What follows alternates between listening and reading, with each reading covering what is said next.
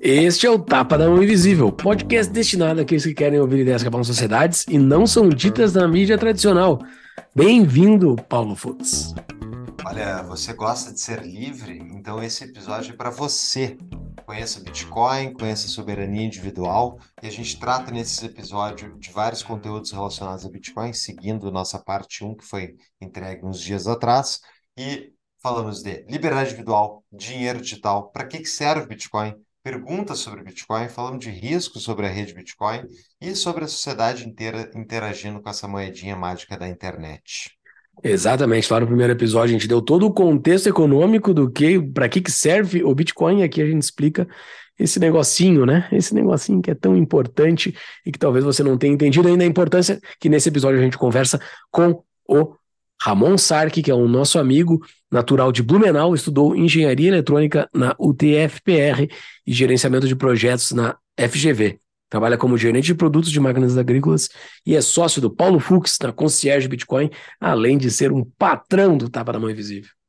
É isso aí. E o Tapa está com a sua pesquisa anual disponível no site. É só entrar em tapadamainvisível.com.br e em cinco minutos você responde a pesquisa e nos ajuda a entender melhor quem é o público que está nos ouvindo. Fora isso, né, Júlio, a gente tem a DBI Contabilidade, que é a contabilidade que patrocina o Tapa há muito tempo, nos atende pela empresa também e ela descomplica a sua vida perante o Estado. Tem 25 anos de experiência e mais de 300 clientes. Vocês podem procurar eles no contato arroba dbicontabilidade.com.br ou no Instagram arroba dbicontabilidade. E se procurarem eles, seja para tirar uma dúvida ou se for para contratar, Usem o código TAPA para eles saber que saberem que vocês vieram via o TAPA e vocês ganham daí quatro meses de isenção de honorários e mais abertura gratuita da sua empresa. Exatamente. Se você quer fazer que nem o Ramon e ser um membro da comunidade do Tapa, é só entrar em tapadamainvisível.com.br barra comunidade, faça uma contribuição mensal que vai nos ajudar demais para a manutenção desse nosso projeto, além de você receber um convite para entrar na comunidade mais livre da internet lá no nosso Discord. Mas se você não quer participar da nossa comunidade, fazer a contribuição ajuda muito para a manutenção do nosso projeto e que a gente siga produzindo conteúdo para a liberdade, para o nosso Brasilzão. É isso aí. E caso você esteja buscando a soberania individual via Bitcoin não sabe como fazer isso, é só entrar nas nossas notas do episódio no tapadamainvisível.com.br. Lá nas notas do episódio tem um código promocional para quem quiser comprar os serviços do Concierge Bitcoin, assim como uma breve descrição dos nossos serviços e links para as nossas páginas para você acompanhar o nosso conteúdo. E é isso, pessoal. Bora para o episódio, Júlio, vamos falar de Bitcoin. Bora! Então vamos para a segunda etapa deste livro sensacional eu não vou dar, não vou cumprimentar você novamente, a gente estava se falando até dois minutos atrás, então vamos seguir falando do livro O Padrão Bitcoin, do Safedin Namus, uh, a partir do capítulo 7. Agora a gente foi até o capítulo 6 no outro, né? Vamos a partir do capítulo 7, que é onde ele começa a falar, ele faz todo aquele prepara a gente por que, que a economia é desse jeito, como a economia seria melhor de um outro jeito. Então, a partir do capítulo 7, ele começa a mostrar qual é a solução daqueles problemas que ele apresentou até o capítulo 6. É isso, Fux? É isso aí. E esse capítulo é, se chama Moeda Sonante, é isso, né? Exato, em português é isso. Em português, moeda sonante. Que é a mesma coisa que moeda forte, né? Então, inclusive em inglês eles falam que é sound money versus unsound money. Em português não tem uma tradução é, exata. Mas no livro lá. em português, no começo do livro, o tradutor ele deixa essa, essa correlação que ele vai utilizar ele vai utilizar moeda sonante quando está uh, ah, sonante em inglês e moeda forte quando está moeda forte. Ele vai utilizar as, os dois conceitos no decorrer do livro. Exato. Então, dentro da economia, né, os economistas marxistas, os economistas keynesianos e os economistas monetaristas eles três acreditam que é papel do Estado regular o dinheiro, no sentido de controlar a emissão monetária. E é por isso que, inclusive, o Amus diz que ah, os monetaristas são mais parecidos com os keynesianos do que com os ah, economistas da escola austríaca. O que, é, enfim, é polêmico, mas vamos lá. Achar que o Estado tem que manejar a moeda é uma coisa de quem acredita em planejamento central. Para mim, é, fica bem claro isso. Hoje em dia, eu não, não fico mais preocupado se esse cara é liberal ou não. Tem liberais, neoliberais, tem gente que acredita que está tudo certo, desde que o Banco Central seja independente e tal. Mas estamos aí vivenciando um Banco Central independente, recentemente independente no Brasil. Se talvez forem ouvir em 2040, não sei se vai existir mais Banco Central, se vai ser dependente, vai ser o quê. Mas é bem interessante que a dicotomia do Banco Central independente ou independente, ele está hoje no início da sociedade brasileira e ele ilustra, ao meu ver, muito bem esse caso do problema que é ter o dinheiro na mão do Estado. Inclusive, recentemente, o governo Lula uh, indicou o Galípolo, eh, sei lá qual é o primeiro nome do cara, que é um, é um economista que acredita em é, Modern Monetary Theory, é, teoria monetária moderna, que é basicamente mais uma razão pelo qual o Estado pode ficar imprimindo moeda e é isso que tem que ser feito. E isso tudo, o que, que representa, né? Ter Banco Central independente, não ter dependente e ter moeda forte ou fraca? Se tu acredita que a moeda é uma, um atributo natural da sociedade e que as sociedades descobrem moeda e usam moeda, tu não acredita que o Estado tem que manejar ela, porque as pessoas naturalmente vão dar um jeito. Agora, por que que o Estado gosta de manejar moeda? Tem todas as questões de inflação e todas as outras restrições que uma moeda forte impõe ao governo. Então, se o governo tem um lastro, se, o governo, se a moeda estatal tem um lastro em ouro, por exemplo, o crescimento do ouro anual é o que vai permitir a, a expansão daquela base monetária. Então, é, uma, é comparado à, expansão natural que os governos fazem da moeda, é muito pouco. E, e os governos gostam de expandir a base monetária, o que gera a diluição do poder de compra da população. Mas existe então o outro lado, né? Dos, então os economistas austríacos eles vão dizer que justamente é, é o, o Estado não tem que manejar a moeda. Já então para os keynesianos e marxistas eles têm. E é bem interessante que ele põe no livro aqui algumas opiniões do Keynes. Eu, eu selecionei uma uh, um parágrafo sobre o Keynes que eu acho que ilustra muito bem como é que o Keynes e logo o keynesianismo via o mundo e essa questão. Keynes abre aspas para o Amos. Keynes delineia três principais áreas onde ele, vê o, onde ele vê o papel do governo como vital. Primeiro, abre aspas para o Keynes, o controle deliberado da moeda e do crédito por uma instituição central, fecha aspas.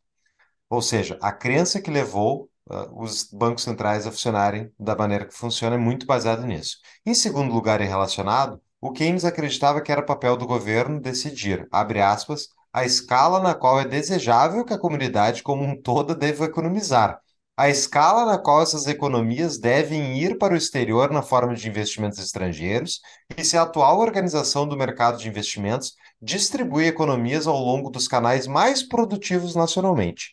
Eu não acho que essas questões deixam, devam ser deixadas inteiramente ao acaso do julgamento privado e dos lucros privados, como são atualmente, fecha aspas para os Keynes. E, finalmente, o Keynes dizia também que cabe ao papel elaborar, ah, cabe ao governo elaborar uma política nacional considerada sobre qual é o tamanho da população, se ela é maior ou menor que a atual ou a mesma, e se é mais conveniente E tendo estabelecido essa política, devemos tomar medidas para implementá-la. O momento pode chegar um pouco mais tarde, para um pouco mais tarde, quando a comunidade como um todo deve prestar atenção à qualidade inata, bem como ao simples número dos seus futuros membros. Ou seja, para o Keynes, controle da moeda, controle do crédito, o controle da tua capacidade de tirar dinheiro do país, o controle de tu te reproduzir. Esse é o Keynes, o Keynes pai do keynesianismo. Então é por isso que, inclusive, o Rothbard tem uma frase que o Amos cita lá, que pelo menos os, que os marxistas são melhores. A única coisa boa dos marxistas é que pelo menos eles não são keynesianos, porque os marxistas pelo menos fingem que tudo que eles estão defendendo é para a tua liberdade. Já o Keynes não. O Keynes é para o que ele decidir, entendeu? Que nível de dirigismo estatal psicopata é desse cara e que tem uma escola inteira de pensamento econômico difundida globalmente que defende as teses dessa pessoa. Não, é, é, é, é uma loucura, né? É uma loucura. É uma loucura total. Mas é, para tu ver que o Brasil, a gente fala muito mal, a gente tá falando, é, é muito no olho, é muito na visão americana aqui, né? E dos países de primeiro mundo, a análise do Amus, e o Amus cita, né? Pelo menos aqui tá na tradução. Hoje existem uh, duas principais escolas de pensamento econômico aprovadas pelo governo: keynesianos e monetaristas. Cara, no, o Fux citou no, no que ele acabou de falar que tem os marxistas também. O, o Amus não está preocupado com os marxistas aqui, como a gente no Brasil está, né? Não tem uma Unicamp produzindo stalinista para ir para o Ministério da Economia, né? Que é uma coisa, ao meu ver, pior, porque o, o é completamente desvirtuado, embora o keynesianismo mostre com caras de capitalismo para o, para o público em, em, em geral, que também é um problema muito ruim também. Mas o fato deles não terem o marxismo nas escolas do pensamento econômico aqui escancarado, eu acho que nos colocam num patamar um pouquinho acima. Tem, tem uma situação aqui que eu acho que encaixa bastante o que vocês falaram, que para mim pegou bastante, que é a moeda fraca erradicou a noção de trade-offs e custo de oportunidade da mente das pessoas que pensam em assuntos públicos. O, chocará os cidadãos comuns ter o mais óbvio mostrado para eles. Todas essas coisas legais que eles, vocês desejam não podem ser geradas do nada e sem custo algum pelo seu político favorito ou o seu oponente. Todas elas precisam ser feitas por pessoas reais, pessoas que precisam acordar de manhã, passar dias e anos trabalhando para dar o que desejam, negando a si mesmos a chance de trabalhar em outras coisas que eles preferem ou prefeririam produzir. Ah. Então, é, é, é, é um pouco de efeito cantilhão com um pouco o rumo da sociedade, né? É, ninguém aceita hoje. Isso aqui acho que é não só Brasil, o, Júlio está aí nos Estados Unidos, pode falar, mas ninguém aceita. Ah, o governo deveria não fazer tanto de. Não, deveria. Mas e, e educação? Mais ainda. E saúde? Poxa, vamos, vamos colocar. E segurança pública? Vai também. E financiar um projeto é, de miçanga na praia. Eu acho que é importante também. é, e, e, e, vai, vai é de infinito, né? Esse dirigismo estatal parece que é um negócio assim, sem limite nenhum, né? Uma breve pausa para uma propaganda especial. Nós do Tapa nos preocupamos em ofertar somente patrocinadores validados e sérios. Graças à ampliação do número de episódios, estamos agora com espaços disponíveis na nossa grade. Se você tem interesse em uma audiência diferenciada e nacional, o Tapa é o programa para você. Temos patrocinadores de muito tempo que atestam. Patrocinar o Tapa vale a pena. Caso você tenha interesse em saber mais, nos envie um e-mail Contato arroba tdmi.com.br. TDMI de tapa da mão invisível. Se você está ouvindo esse anúncio, o seu cliente também pode estar ouvindo. Voltamos ao programa. E aqui eles, ele vai alfinetando o Friedman, né? Porque o Nixon, uh, ali na década de 70, né, faz, solta os Estados Unidos do padrão ouro uh, e, o, e deixa a cargo uh, do economista de livre mercado Milton Friedman, né? Que naquele momento, que daí agora começa a ter uh, as metas de segurança de emprego e tudo mais, porque o governo agora com o Banco Central completamente sob o seu poder, ele começa a ter outras coisas além de cuidar de moeda, né? E daí o, o Milton Friedman fala uma frase que não tem a, não tem a fonte aqui, mas o Amus diz, agora somos todos keynesianos. Daí, daí bota, bota o último prego na, no, no caixão do Milton Friedman, né? Não, é o, é o Nixon fala isso. Tem certeza que foi o Friedman? Eu sei que o Nixon falou essa frase. Agora, eu não sei no. É Pelo que está construída a frase aqui, parece que o Friedman falou. Tá. Mas deixa eu ler a frase aqui, ó. Apesar das garantias dos economistas keynesianos dizendo o contrário, e apesar de todo o establishment americano, do presidente Nixon ao economista de livre mercado Milton Friedman, que adotou o refrão: agora somos todos keynesianos. Parece que o Milton Friedman falou essa frase aqui, pela minha interpretação. Mas pode ter sido o Nixon. Ele botou tudo num bolo aí, mas é, eu, eu sei que o, o Nixon fala essa frase, deixa eu até dar uma olhadinha, mas é, é interessante que. Ah, tá aqui, ó. Deixa eu só ver. Uh, Nixon Downtrend. É, ele fica, fica dúbio. Acho mal escrito por parte da moça. Eu não acho que o Milton Friedman falou essa frase, tá? Eu acho é, que tomara que não. Eu acho que foi Na... o, Tem, Hum, tem a situação na Wikipedia, tá? We are hum, all Keynesians now. Hum, É atribuída ao, ao Milton Friedman e depois refar- refraseado ou repetida pelo Nixon. hum. Olha aí, olha aí. Vamos colocar na que ver se, show notes. tem que ver se a fonte da Wikipédia está certa lá, mas, mas boa. Mas eh, é interessante que esse capítulo aqui ele está focando justamente como a moeda forte, a moeda livre, ah, do Estado como ela favorece a liberdade individual. E ele dá vários exemplos aqui ao longo do capítulo de como, enfim, o Estado foi se adonando, ah, das nossas liberdades justamente com a possibilidade do manejo da moeda, né? E isso a gente vê acontecendo. Hoje, inclusive, o Estado, ah, quem é o nosso maior delator para o Estado? Somos nós mesmos. Nós mesmos temos que preencher o nosso imposto de renda, a gente tem que entregar as notas fiscais para a empresa, para o contador, né? E o contador tem que nos delatar lá para o Estado, e se a gente dis- disser que tem um dado errado, a gente é punido. Então, assim, tipo, toda a estrutura e a, a burocracia, ela funciona para validar as informações que nós mesmos temos que entregar sobre os nossos rendimentos para o Estado. Ou seja, tua liberdade é tutelada por essa do Estado. E não à toa, é um argumento que o Amus cita muito aqui, mas não é à toa que foi o século esse dos bancos centrais que permitiu a ascensão desse Estado burocrático e, todo, e, e cada vez mais presente, que não era a regra, né? Inclusive no episódio que a gente gravou com a Marise Schons, ah, sobre a, o li- liberalismo e sobre social-democracia, esses dois episódios, ela cita como a demanda dos liberais muda do século XX, eh, do século XIX para o XX, onde no século XIX está falando sobre emancipação dos indivíduos, das mulheres, ah, fim da escravidão e outras preocupações com o indivíduo, e a briga dos liberais no século XX muito se vira contra o Estado burocrático, que cada vez mais é presente e toma mais dinheiro da sociedade. Fala, Ramon.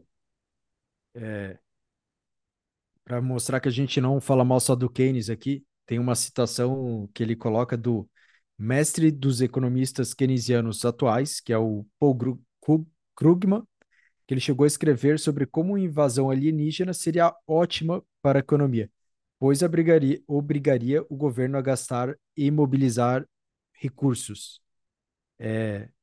O pessoal não leu Bachar. É, não, não consegue Não, não tem. não consegue imaginar o, o que a gente vê e o que a gente não vê, né?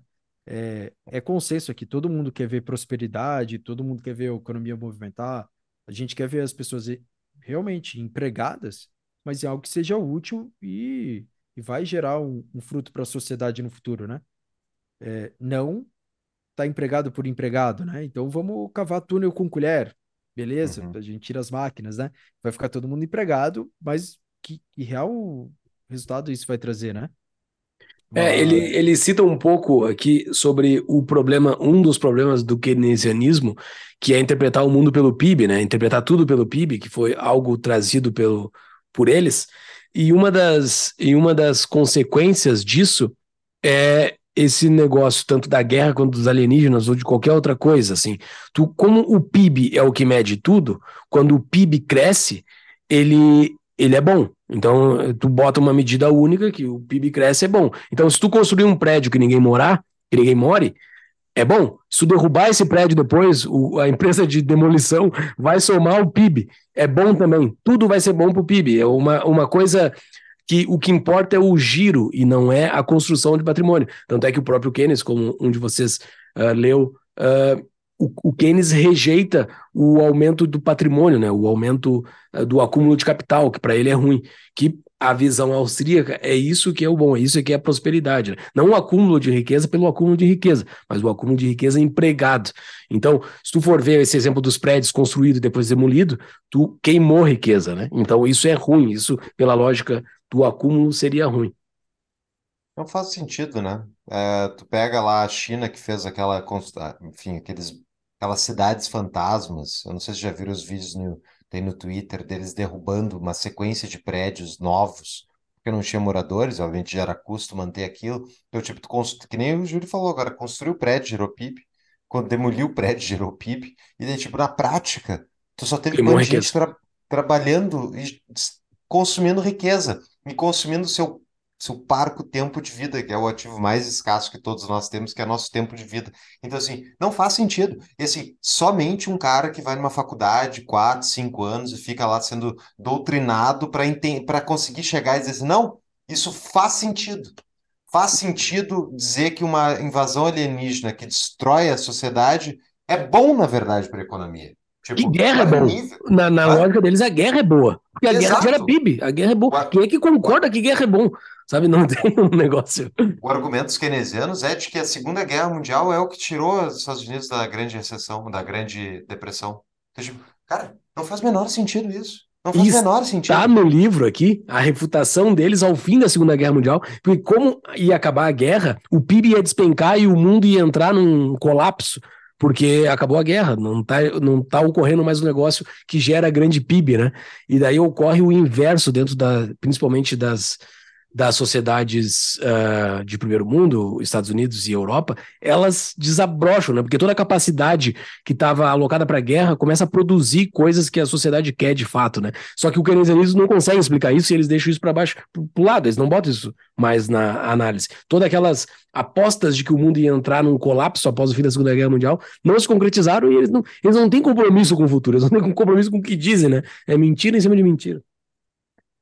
É, eles não considera- considerariam assim, mas é, na prática é esse é o keynesianismo. E sobre justamente a democracia, a, a democracia atual que a gente vivencia e esse avanço do Estado por parte desse Estado, enfim, uh, burocrático e custoso, social-democracia, o Amos tem uma frase que eu, eu reservei aqui. Assim, a democracia se torna uma ilusão em massa das pessoas tentando ignorar as regras da economia ao votar para si mesmas um almoço grátis e serem manipuladas em acessos de raiva violentos contra bodes expiatórios sempre que a conta do almoço grátis chega por meio de inflação e de recessões econômicas. Ele tem umas frases muito boas, né? E assim, votou na picanha, entendeu? Vai ganhar inflação, e assim, daí vai ser culpa do Bolsonaro, culpa do fulano e tal, não foi da promessa que foi com dinheiro alheio. Isso não entra na cabeça da pessoa. E é, quer ou não, é muito mais fácil tu ser um político que vai lá e promete, eu vou distribuir o dinheiro dos outros, só que daí não fala isso, né? Fala assim, eu vou facilitar você a comprar picanha. Mas como é que ele vai fazer isso?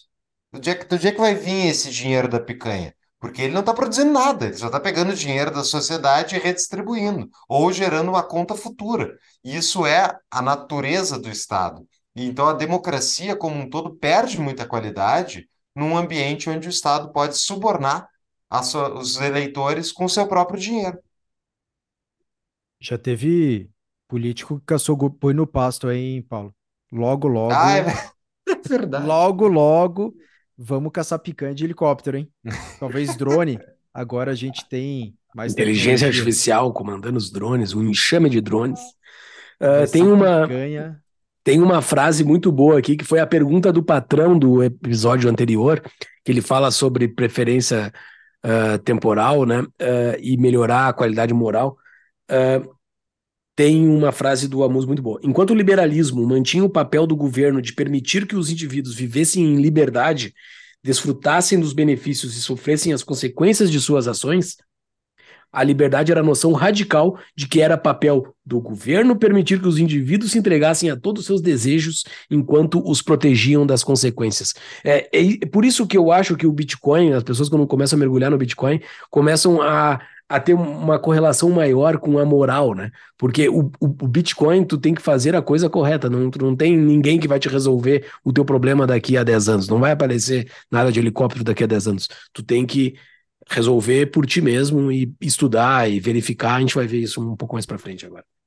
E vocês veem como o keynesianismo ele se tornou uh, tão sedimentado dentro das faculdades de economia do mundo inteiro, que mesmo nos Estados Unidos, durante a Guerra Fria, tinha o livro, ele cita aqui o livro do Paul Samuelson, que eu já citei isso em outros episódios, que o Paul Samuelson era tipo o segundo livro uh, didático mais vendido nos Estados Unidos. Não, desculpa, era o primeiro. E o segundo também defendia a mesma tese.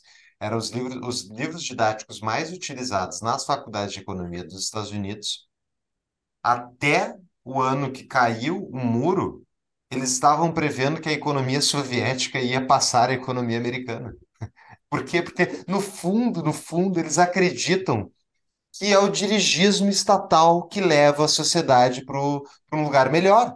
Esses caras são uns bandos de totalitário que acham que eu sou o economista que fui eleito, agora eu vou pegar o poder e eu vou desenhar a sociedade da maneira que eu acho que é melhor, porque eu estudei, eu fiz faculdade para isso. Vocês aí, plebes, não pensaram o suficiente, vocês não têm a minha formação, portanto, vocês não sabem o que tem que ser feito, quando na verdade é o contrário. Individualmente, nós temos muito mais noção da nossa vida e das coisas que a gente está fazendo do que um cara a 3 mil quilômetros em Brasília por mais inteligente que ele seja, entendeu? Até porque ele não consegue isso, além disso tudo, ele não consegue tomar decisão por 220 milhões de pessoas corretamente, porque os nossos interesses não são iguais. A gente tem cada um a sua escala de valores. Então, a ideia toda do dirigismo é completamente estapafúrdia, mas é isso que os economistas acreditam. E, de fato, eu, eu não nego que existe um efeito na manipulação da moeda, existe um efeito no gasto fiscal, existe um efeito que o governo provoca no curto prazo uh, ao manipular a economia. O intervencionismo gera resultados de curto prazo. A questão é que, ao contrário do que o Keynes pregava, o longo prazo vem. Nós vivenciamos hoje o longo prazo do Keynes onde ele não está aqui há muitos anos, a gente está vivendo as consequências das ideias desastrosas que ele plantou na sociedade. Uma pausa para um rápido anúncio. Quer diminuir os custos na sua empresa ou na sua casa? Que tal em ambos? Se você tem um telhado e quer diminuir o seu custo com energia, entre em contato e fazemos uma avaliação gratuita do seu caso, com cálculo de payback, junto da Sunny Energia Solar. A Sunny Energia Solar tem seis anos de atuação neste mercado e centenas de indústrias, comércios e casas no seu portfólio. Entre no site no descritivo do episódio, tapadamãoinvisível.com.br barra solar, ou para quem está assistindo no YouTube, pode usar o QR Code que está aqui na tela. E, entrando no site, você irá conversar comigo, Paulo, pois a minha consultoria para teus associados é parceira da Sunny no atendimento de clientes. Voltamos ao episódio. Bora para o dinheiro digital. Como é que resolve essa bronca? Ou vocês têm mais alguma coisa nesse capítulo aí para comentar? Bora para a solução. Bora para a solução. Uh, olha o que o Amus cita, né? A natureza dos objetos digitais, desde o início dos computadores, é que eles não são escassos. E eu acho que essa é a parte central do Bitcoin, porque, olha só, tudo que ele trouxe até então no livro é dizendo sobre a escassez, uh, que é uma coisa fundamental para o dinheiro e para o meio de troca, para a sua vendabilidade e tudo mais, como a gente explicou no outro, no outro episódio. Uh, só que tinha um problema no meio digital, né? Que o meio digital não possuía escassez. Uh, do, eu tenho um arquivo Word aqui, eu mando para o Fux, eu fico com o arquivo Word e o Fux fica com o arquivo Word também, ele é duplicado. Eu não consigo gerar a escassez. Então alguém precisava resolver essa bronca da escassez. Então aí é que começa o desenvolvimento para se chegar no Bitcoin. Conta a escassez digital para nós aí, Ramon. Resolve, já foi resolvido, agora é só explicar. Pergunta fácil. É, uma das do, dos pontos que, que eu acho mais legais e, e até desmistificar para o pessoal é que não foi do dia para a noite. Então, um dos grandes feitos do nosso misterioso Satoshi foi ter juntado várias pecinhas do quebra-cabeça.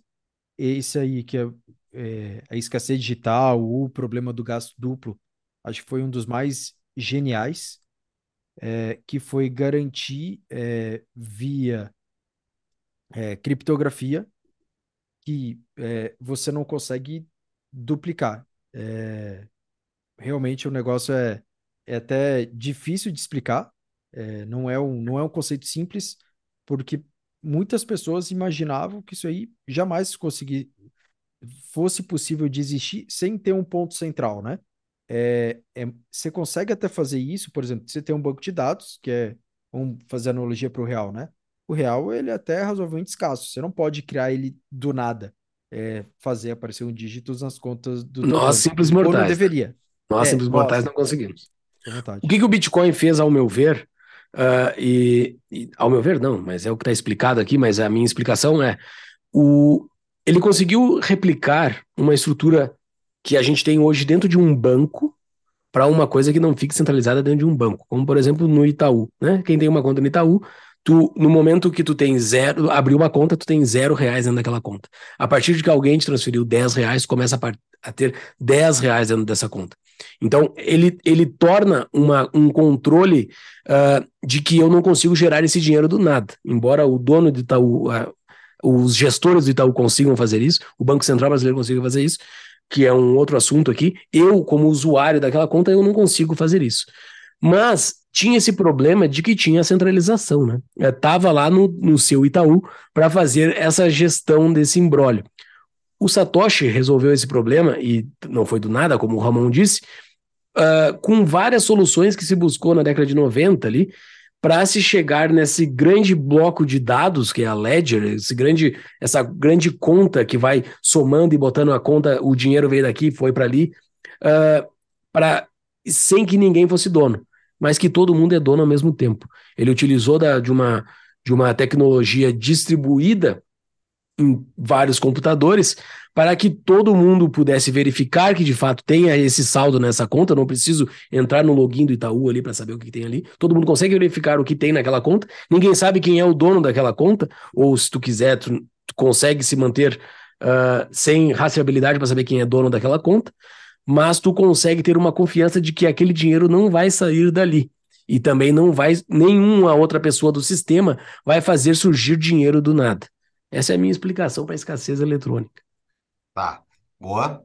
Deixa eu, deixa eu dar a minha explicação então para a inovação do Satoshi. Tu vê como é complexo esse negócio, né? É uma coisa extremamente nova e é um, uma solução do problema bizantino, é, é o nome da, do problema computacional que foi resolvido aqui.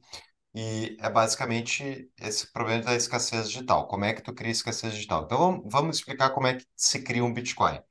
Bitcoin, ele é minerado. O que, que é essa mineração? É um computador, ele tenta, e aí está o erro do livro da música, ele botou errado. O computador que está minerando o Bitcoin, o que, que ele está fazendo? Ele está pegando as, as transações que estão acumuladas na, entre o intervalo do bloco anterior e o bloco atual, todo mundo que quer fazer transação submete isso para todos os computadores conectados na rede, e daí vai o minerador lá produzir um bloco que, é, é, que ele vai pegar todas as transações essas dos últimos 10 minutos, tudo que couber dentro daquele bloco, e ele vai montar um bloco. Ao montar um bloco, ele vai adicionar um nonce, que é o nome do negócio, que eu, esse daí eu não sei explicar exatamente, mas é tipo um algoritmo específico a essas transações, e isso forma um bloco ao formar esse bloco, se o bloco está abaixo do nível de dificuldade do sistema naquele momento e ele conseguiu submeter aquele bloco antes que outros computadores o fizessem, ele consegue montar o bloco e transmitir esse bloco para todos os computadores validadores da rede, que são os nodos. E o que acontece é, isso aí se chama, é o processo do, uh, de hash, né? Que é fazer o hash, produzir o bloco com essas informações, é fazer o hash. E esse, o erro do Amus é que ele fala que os computadores que estão tentando produzir o, uh, o bloco, eles estão tentando resolver problemas matemáticos. Na verdade, é mais como um sorteio. Eles estão adicionando nonce a esses blocos que eles estão formando para formar o bloco como um todo, e eles não sabem, ao adicionar o nonce, se o resultado daquilo ali vai dar abaixo do nível de dificuldade. É tipo um sorteio. Eles vão tocar nonce e esses não e a, a soma disso vai dar o hash. O hash talvez dê acima, talvez dê abaixo. Então é totalmente incerto. E o que, os, que as máquinas têm que ficar fazendo é ficar faz, produzindo isso sequencialmente sem parar para conseguir chegar antes do que outra consiga. Você, Ramon, falei alguma coisa errada? Não, é, é é por aí, e eu acho que é o, meio do caminho entre um sorteio e uma resolução matemática, mais parecido com um sudoku, que você boa, boa. você na, você não está fazendo conta de mais e menos e multiplicando. Na verdade, você está faz, tá fazendo várias tentativas, né? Então é tentativa e erro até uma hora que você consegue Isso. montar o quebra-cabeça. É, então, qual que era a ideia, né? É, beleza, resolvemos o problema do gasto duplo com, com a blockchain distribuída, ninguém consegue mais duplicar essas unidades. E, e, beleza, aí temos uma solução. Mas tinha um outro problema, é, e como que a gente vai distribuir essas unidades de Bitcoin, né? A gente vai dar um por CPF? É, ou quem vier hoje pega todos, né? E aí nasce a mineração, que é a maneira de como distribuir isso. Então, cada 10 minutos, quem conseguir fazer ou resolver esse sudoku primeiro, tem o direito de ficar com a recompensa, que começou com 50 bitcoins a cada 10 minutos. Então, no começo ele começa a ficar, ele é muito fácil. O pessoal começou a colocar computadores mais potentes para resol resolver esse desafio matemático probabilístico. É, e, e aí tem uma genialidade, Satoshi, é que quanto mais é, rápido o pessoal vai resolvendo, então qual que é a sinalização? Opa, tá ficando, tá muito fácil. Ele vai aumentando o tamanho. Então é como se fosse um doco maior ainda, ou resolver várias, várias unidades. Então ele vai ficando cada vez mais difícil para manter esse tempo de 10 minutos é, para garantir que não fossem minerados ali nos primeiros dias todos os bitcoins do mundo, né? É, é, é, é muito mais a maneira de distribuir é, os bitcoins, e daí ele fez esse link, é, do ponto de vista do sistema, que é muito bonito, assim, é, de colocar junto com a atividade de distribuição, a atividade de validar, é, o de colocar nos blocos as transações, que são as trocas entre os pseudônimos das unidades. É... Faz sentido? Boa. Faz, faz sentido. Tá e daí um componente. Espero que, que esteja fazendo para quem está ouvindo. Para mim, está fazendo. É, e o componente que a gente não explicou ainda são justamente os nodos, que são os computadores que estão validando essas transações. Então, uh, todo mundo pode acessar aí a, a blockchain, né, que é justamente esse livro razão onde estão registradas todas as transações desde o início da blockchain. E os computadores que estão conectados a essa blockchain e estão jogando com as regras da blockchain, ou seja, eles estão validando o código que a blockchain diz que é o código do Bitcoin. Não é o código variado, é o código do Bitcoin. E daí o cara tá ali com um computadorzinho. Meu computador tá ligado na rede Bitcoin. E ela tá validando as transações. É para esses nodos que os mineradores que estão tentando formar os próximos blocos vão transmitir o bloco quando pronto. E daí, digamos que dois mineradores distribuídos no mundo, eles chegam e produzem cada um um bloco simultaneamente, dentro das regras, dentro do ajuste de dificuldade, e eles começam a propagar esses blocos para as outros, para os nodos, né? Dizendo, ó, oh, fiz um bloco que era recompensa. Então começa a percorrer o mundo inteiro essa informação, e o que acontece é que aquele que conseguir mais nodos antes ele vai conseguir formar a blockchain maior, a que tem mais sequências de blocos já acumulados, porque uma das coisas que vai no bloco é a conexão com o bloco anterior. Então ele vai sempre conectar ao que já foi produzido. E assim tu tem uma sequência de blocos que é a blockchain. Né? E a partir do momento que um dos, um dos uh, mineradores conseguiu que tivessem mais blocos associados à sua blockchain, porque isso pode não ser resolvido no primeiro. Digamos, dois, dois mineradores estão disputando, e isso percorreu e o mundo inteiro está correndo. Tipo, talvez entre o próximo bloco para fazer essa disputa uh, ser resolvida. Daí, quem tiver a rede maior vai ter a rede validada pelos nodos de acordo com aquelas regras. É isso que dá escassez. Copiar o Bitcoin, qualquer pessoa pode copiar. Hoje existem mais de 20 mil criptomoedas. Tá? É, é, tipo, ah, vou copiar, fazer uma diferençazinha aqui criar minha própria criptomoeda. É código aberto, pode fazer. Mas assim como eu podia copiar agora o Wikipedia inteiro. Vou hospedar um Wikipedia do Paulo, tá? Vai ser o Wikipedia? Não vai. Por quê? Porque o Wikipedia não é só o servidor que está hospedado as informações. Wikipédia é o acesso que as pessoas têm, é a fonte que as pessoas usam, é, são as pessoas que estão editando e fazendo comentários, sugestões dentro do Wikipédia. Isso serve para o Wikipédia, serve para o Twitter, para tudo isso. É, as informações na internet podem ser copiadas, obviamente, mas copiar a informação não resolve o problema. Tu tem que ter todo o resto que são as pessoas usando e dando valor para aquilo e não para outra que foi criada, entendeu? Então, isso é um efeito de rede que o Bitcoin se beneficia por ser a primeira das criptomoedas e ao fazer, na verdade, a primeira das criptomoedas funcionais, eu diria, que continuam funcionando.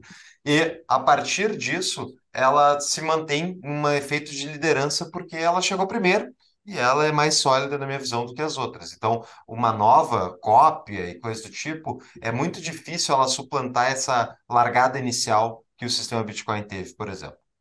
É sensacional, o Bitcoin é sensacional. Uma coisa que uh, ele cita aqui como a utilidade, ele cita que o, o, o, serve como meio de troca não necessariamente precisa ter uma utilidade além de ser uh, vendável, a vendabilidade, mas ele cita que o Bitcoin, mesmo assim, ele teve uma utilidade extra uh, meio de troca antes dele, antes dele se tornar um meio de troca, né?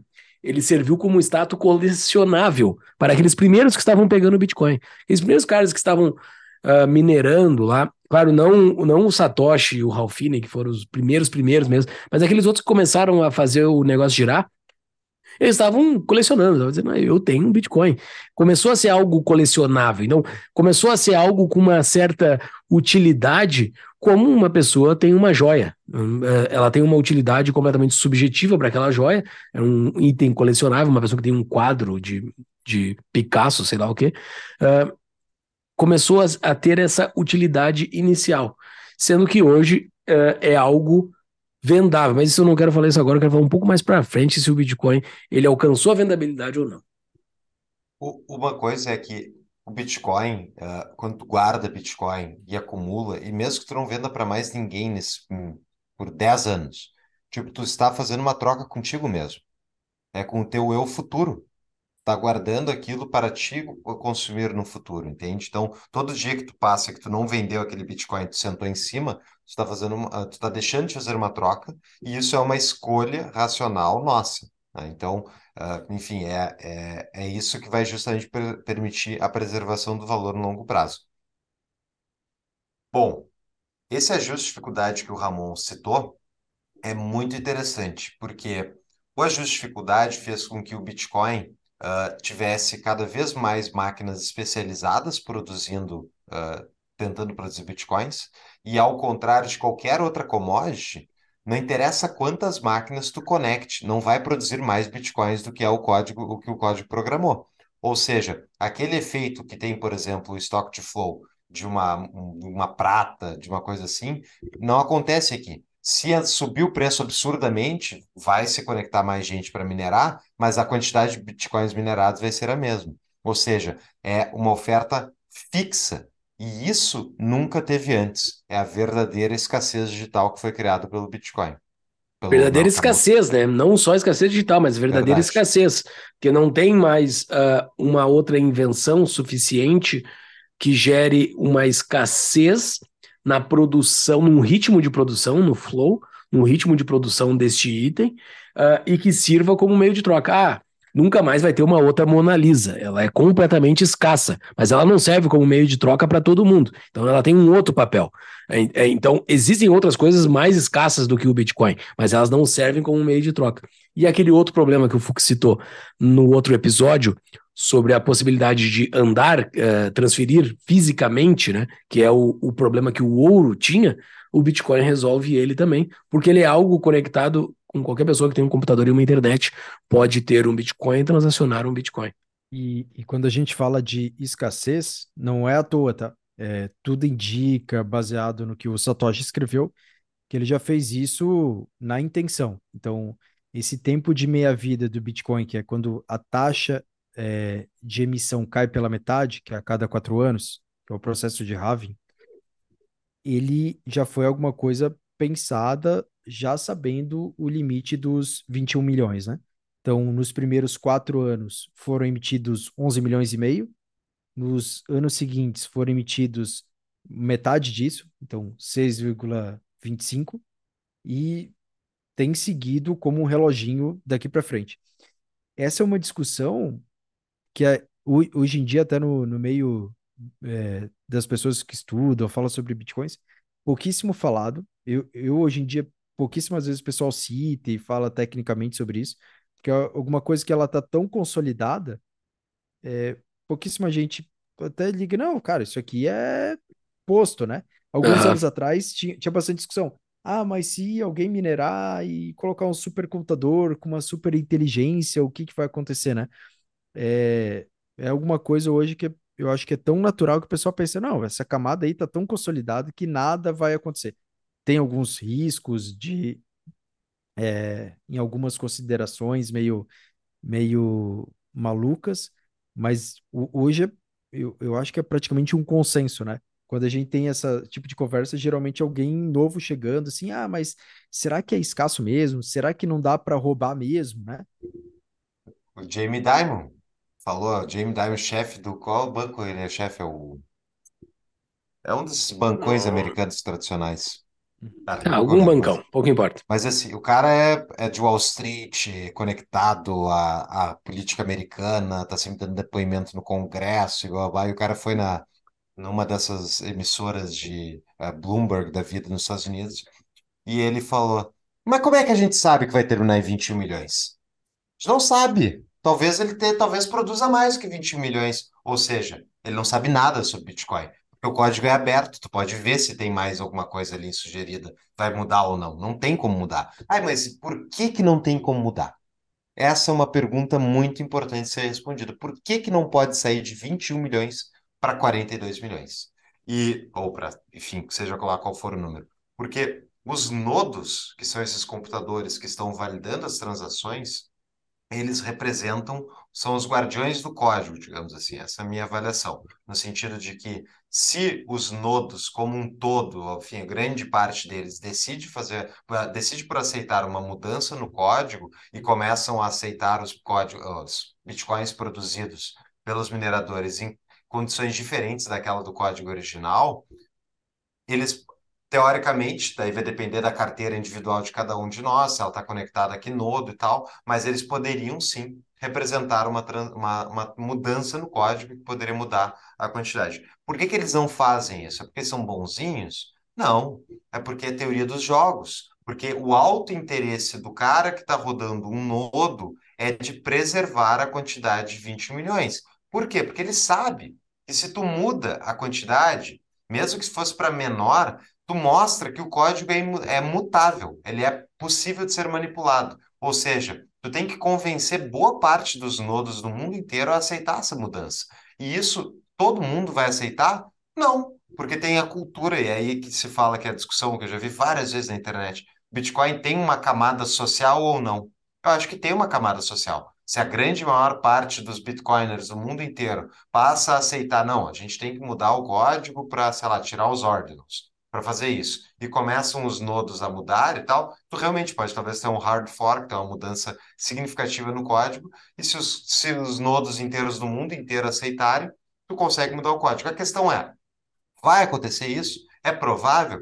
Pô, tu teria que mudar o entendimento de todo mundo que está rodando node no mundo inteiro são dezenas de milhares, se não centenas de milhares de nodos. Então, assim, no sentido de que as pessoas que são bitcoiners acreditam na preservação do código original, porque é isso que retém valor, é mostrar que o Bitcoin é imutável, não mudou, não vai mudar, porque a gente não acredita nessa mudança, a gente acredita em manter o código o desenho original do Bitcoin, isso torna muito inviável uma mudança. Agora, é impossível? Impossível? Não, não é impossível, impossível. Mas Compare isso com o nosso sistema uh, político, onde a quantidade de moeda que é emitida, ela passa por onde? Ela passa pelas metas de inflação, que passa pelo Congresso, que passa pela capacidade do governo de comprar os congressistas para votar a seu favor. Então, tipo, é um outro sistema de controle social que a gente sabe como é que termina, né? a gente está vendo como é que funciona na prática. Muda o tempo todo sempre para ferrar mais a população. Isso no Bitcoin até agora não aconteceu. Não sei se vocês concordam com a minha avaliação. Concordo, e o Safedinho concorda também, não? Sim. E, não, e faz sentido, uh, de novo, o, hoje a discussão diminuiu bastante. É, quem estava lá em 2017 acompanhando as discussões que aconteceram mais fora do Brasil, no Brasil pouquíssimo se falava, principalmente o Ulrich era o principal porta-voz e orientou boa parte das pessoas ali sobre uma discussão que tinha é, de tamanho de blocos e as consequências que poderiam fazer, que era, ah, vamos, vamos mexer no, no nosso código que estava funcionando na época há oito anos e vamos colocar ele para ficar mais potente ainda, para ele processar mais transações, né? Que parecia ser alguma coisa mais técnica, mais trivial, mas na prática ela tinha algumas consequências de centralização, de não deixar tão distribuído, e, e literalmente as pessoas votaram, porque um grupo fez um código e falou: esse código é o melhor que existe, vamos todos para esse lado, né?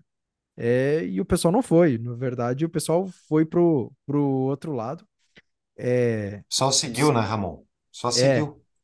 que é como se fosse fazer outra analogia aqui o SBT. Não sei se vocês lembram daquele programa Tentação que tinha, que se podia es- escolher, passava os domingos assim entre três opções. Então, então cada um vai indo para o lado. As pessoas escolheram, ó, vamos para esse lado. Teve gente que realmente escolheu uma mudança de código, é, que optou em colocar os bitcoins na época e falou, não, eu vou para o Bitcoin mais moderno aqui e se ferrou porque hoje vale 1% do, do, se não menos, do Bitcoin atual, né? Então, esse consenso que realmente ele vai, vai realmente tra trazer um valor para o Bitcoin e vai garantir que ele vai ser aceito pelas pessoas. Uma pausa para um rápido anúncio. Procurando um país seguro para ter aquele plano B? Então procure a Emigrar-me, nossa parceira especializada em direito internacional que oferece suporte completo ao imigrante. Caso você esteja pensando em residir em outro país com nacionalidade europeia ou aplicar para um visto, use os serviços da Emigrar-me. A empresa auxilia na obtenção da tão desejada nacionalidade italiana, portuguesa, espanhola, dentre outras. Também oferece suporte para abertura de empresas na Europa, buscando a aplicação do melhor visto para cada caso. Eles contam com uma equipe especializada de advogados credenciados na Europa e nos Estados Unidos, habilitados a atender as necessidades dos imigrantes para a obtenção da legalização e residência no país de destino. Entre no site através do descritivo do episódio, e é, o site é o tapadamainvisível.com.br barra emigrar-me, para pegar o WhatsApp da empresa, ou para quem está nos assistindo no YouTube, pode usar o QR Code aqui na tela para ver o site. Voltamos ao episódio. Eu não achei em que parte do livro aqui ele cita, ah, mas tem uma teoria que deve ser parte da teoria dos jogos, que há uma tendência para a manutenção de como está, né? Ah, os nodos e os mineradores, eles têm interesse de manter, eles não têm interesse de mudar. Ele explica muito bem no decorrer do livro aqui, eu, procurei aqui não achei, mas ah, é bem explicado e parece que grandes mudanças no Bitcoin vai ser muito difícil de ocorrer. A mudança, tu tem que. O custo e a incerteza que a mudança gera põe em risco a valorização da própria rede. Então, as pessoas têm medo de mudar o código justamente porque têm medo de perder o dinheiro acumulado lá. E é isso que mantém o código da maneira que ele está. E daí, ah, mas Paulo, isso gera problemas, porque o bloco do Bitcoin não é grande o suficiente para transações nível Visa, nível Mastercard, não vai vender cafezinho lá na ponta. E verdade, não vai mesmo. E daí entra justamente uma análise que se aplica tanto para a nossa realidade do sistema Fiat, como para dentro da realidade do sistema Bitcoin, que é dinheiro em camadas. A camada inicial do Bitcoin, que é a blockchain, é, digamos, a camada base. Na camada base, imutável, onde as pessoas têm uma capacidade de transação muito pequena, ela serve para o quê? Ela serve para dar as regras do jogo, para fazer o sistema funcionar, mas não é ela que vai ser utilizada para as transações corriqueiras do dia a dia. Tu vai usar novas camadas que vão ser construídas em cima delas, e código, né, de, código uh, de software permite isso. Como é que se faz isso? Tu tem segundas, terceiras camadas. Uma segunda camada famosa já, por exemplo, é a Lightning Network, onde tu consegue abrir canais. Eu consigo abrir um canal aqui, por exemplo, na blockchain original. Eu abro o, com o Ramon, o Ramon uh, e eu, então, temos um canal aberto e a gente vai colocar satoshis ali dentro para transa transacionar entre um e o outro, através da Lightning Network. Isso não vai ser registrado na blockchain, ou seja, só vai ser registrado na blockchain a abertura dos canais. Não vai ser registrada a transferência dos bitcoins de um para o outro. Somente quando a gente fechar o canal é que vai ser feita a atualização desse saldo. Então, isso permite que eu e o Ramon e outras pessoas que estejamos conectados na Lightning Network consigamos fazer transações instantâneas a custos irrisórios. E, ou seja, tu vai comprar o cafezinho na Lightning Network, tu não vai comprar cafezinho na, na main chain, na blockchain. E tem outras camadas que podem ser construídas em cima da própria Lightning Network. E então a ideia é que o dinheiro, para tu conseguir, enfim, ter um dinheiro acessível, global, uh, saudável, que ele não vá perder valor e não vai sofrer com intervenção humana e pessoas que estão tentando justamente mudar o código para se beneficiar de alguma maneira, a maneira como tu previne isso de fazer é tu tem que ter a primeira camada, uma pedra fundamental, que não consegue ser alterada facilmente. A partir disso, tu consegue ter previsibilidade para a construção de novas camadas e ter dinheiro global. É isso que Bitcoin está fazendo hoje. Sobre a escassez também, né? Tem um ponto interessante que o CFD traz aqui, o que de fato é a escassez, né? Uh, e tem uma sacada muito boa aqui uh, de todas os, as coisas que são alarmadas que sempre vão terminar e nunca terminam, né? Como o petróleo vai terminar, o, o ouro vai terminar. A gente não tem conhecimento de quase nada do que tem dentro do planeta Terra, embaixo, falando de minerais, né? A gente não tem nenhuma ideia do que tem embaixo da gente.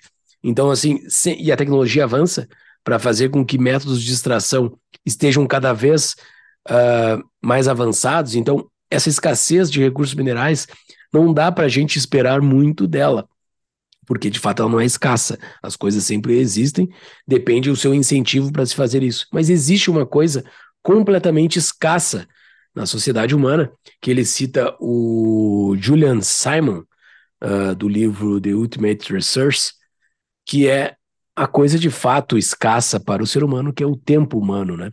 Então, essa sacada é muito boa. O Fux já trouxe aqui em alguns episódios passados essa sacada que a única coisa escassa é o tempo, né? E agora o Bitcoin. Mas o tempo humano como escassez, ele é lógico. Inclusive, é isso, ele, ele é utilizado lá num livro que a gente falou, a gente já citou ele no outro episódio, que é o Otimista Racional, né? O autor do Otimista Racional, uh, para ele fazer comparações da evolução humana, ele não utilizou moeda para saber ah, como que era a vida de um ser humano em 1700. Ele não utilizou moeda, ele não fez conversão ah, em gramas de ouro, coisa assim. Não, ele pegou quanto tempo um ser humano de 1700 e pouco uh, gastava para poder ter um copo de leite, sei lá, um exemplo assim. Hoje, tu faz o mesmo exemplo com o tempo humano. Então, uma coisa para metrificar uh, excelente com o passar do tempo é o quanto de tempo eu gasto hoje para ter um copo de leite, comparado com o ser humano do passado. Essa é a escassez principal e, é, e a escassez serve como, como medida de valor, né?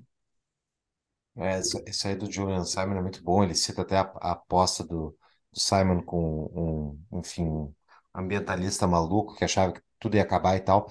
E é interessante, por exemplo, o ouro. As pessoas, ah, ouro é escasso.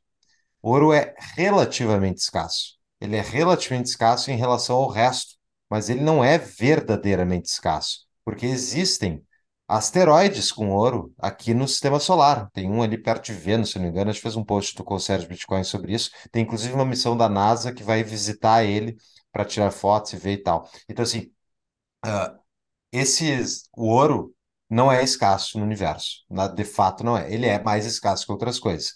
Ou seja, o ouro pode ser aumentada a quantidade de uh, ouro presente na nossa economia, basta para isso tu ter gente direcionando tempo humano para resolver o problema de, por exemplo, como trazer aquele asteroide para perto da Terra, minerar ele e botar o ouro na nossa mão.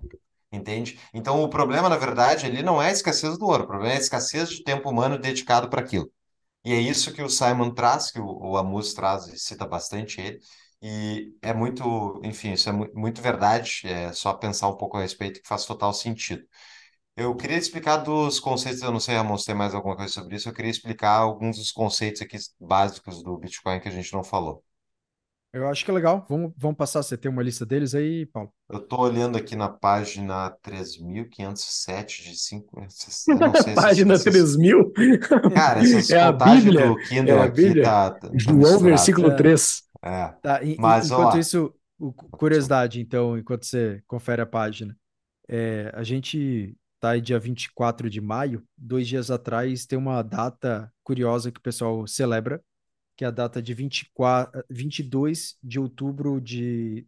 Desculpa, é, 22 de maio é, de 2010, que quando foram compradas duas pizzas pelo preço a bagatela de 10 mil bitcoins.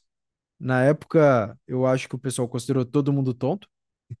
Quem comprou e quem, e quem, vendeu, e quem Uhum. mandou a pizza lá pro lugar na negociação foi, é, na época, mais uma brincadeira de internet do que alguma coisa real. E, e hoje em dia o pessoal pensa, né? Cara, quem que é o tonto que realmente pagou 10 mil bitcoins, né? O valor atual daria uma bela aposentadoria. Mas um, é, Porra. e, e, e isso linkado com a preferência temporal traz um, neg- um, um- uma, uma, um pensamento para mim que, é, que eu acho barato, que é virtualmente todo mundo comeu aquela pizza. Então, desde o momento ali que você ouviu falar em Bitcoin, você preferiu comer as duas pizzas, né? E não gastar aquele dinheiro acumulando teu, que seja teus satoshinhos hoje que valem ali, quanto que tá duas pizzas no Brasil aqui, que o preço está subindo cada dia mais, né? É, mas que Uhum. sejam teus 100 reais em duas pizzas. Não, eu escolhi comer duas pizzas. E daqui 15 anos, né? Quanto que, quanto que vão estar valendo aquelas duas pizzas, né? Então, é, é uma data bem, bem curiosa é, para lembrar que na época também os 10, os 10 mil bitcoins valiam, cara, moeda, moeda mágica da internet. Valiam mesmo que moeda do, do joguinho do Facebook Uhum. ou de qualquer coisa parecida. É isso aí. É, a a Bitcoin Pizza Day é comemorada, inclusive, agora já vai ter passado quando sair esse episódio, mas eu vou palestrar em Porto Alegre num evento com esse nome. E existem eventos desses comemorando a, a primeira transação de Bitcoin, sempre acontece todo ano. Fique atento na sua cidade, se é uma cidade minimamente grande, deve ter alguém fazendo um evento de Bitcoin Pizza Day. Não é a primeira transação entre duas carteiras, né? Porque foi feito transações entre carteiras, é a primeira transação para se comprar um produto real, né? Para fazer uma Uhum. compra fora da, fora da rede. Ah, eu queria só explicar aqui a questão do, a gente já falou do hashing, né? Mas eu queria explicar a criptografia. Eu estava me preparando para dar aula no- na pós-graduação no MIS Brasil, que eu dei sobre moeda livre, mudei, falei sobre criptomoedas. Eu tive que dar uma estudada em criptografia para entender, e eu, eu achei um exemplo que eu adorei para as pessoas entenderem, porque as transações são criptografadas, né?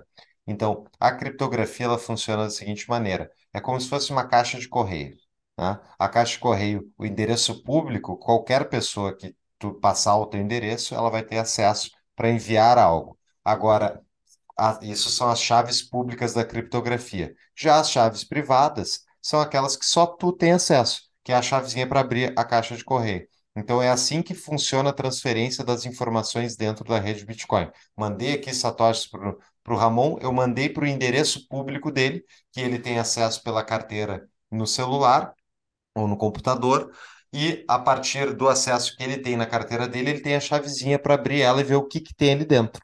Mas eu acho, Ramon, importante citar ali o exemplo de quantas carteiras existem, quantos endereços possíveis existem para bitcoins no universo. É, o número fácil é um quinvigilhão ali de, de carteiras. São, são números muito maiores que a nossa, a nossa imaginação. Basicamente a mesma quantidade ou na mesma escala do número de átomos no universo, né? Então você tem que pensar num grão de areia na Terra, daí dentro desse grão de areia vai ter algumas moléculas, alguns átomos. Se pegar um átomo no universo é a mesma quantidade de carteiras, que são esses grandes números que garantem é, a, a criptografia do Bitcoin, né? Então, você, com esses grandes números, você consegue criar a tua própria carteira, que é basicamente um negócio que você pode fazer sem estar conectado com o servidor, que é totalmente diferente de um banco, né? Que você vai lá, conecta no servidor, manda teus dados, vem uma pessoa por trás, confere ali o cara crachá, é, vê se você realmente assinou os teus termos de uso, para daí você poder ter acesso, né? O Bitcoin é totalmente diferente.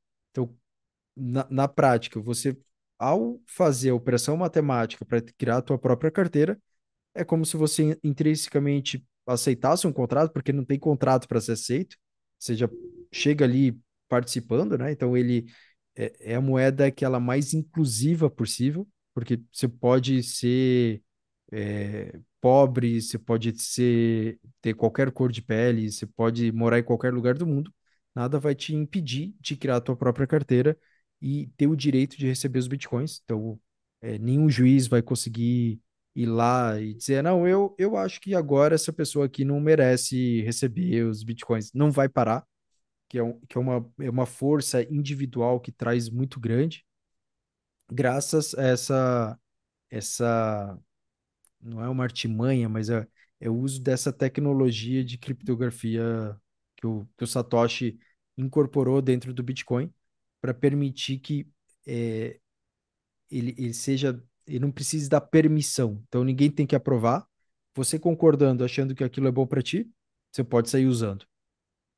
Exatamente. É uma rede sem permissão, né? É permissionless, é sem permissão. Tu pode fazer essas transações sem autorização. Ninguém, ninguém, não tem guardião, não tem saque, não tem perdi minhas chaves, quero recuperar as chaves, não, perdeu, responsabilidade individual. Então, tem muitos bitcoins que já foram perdidos, tem histórias cabulosas aí de pessoas que perderam equivalente a milhões de dólares e tal em bitcoins, então preservem muito bem as suas chaves.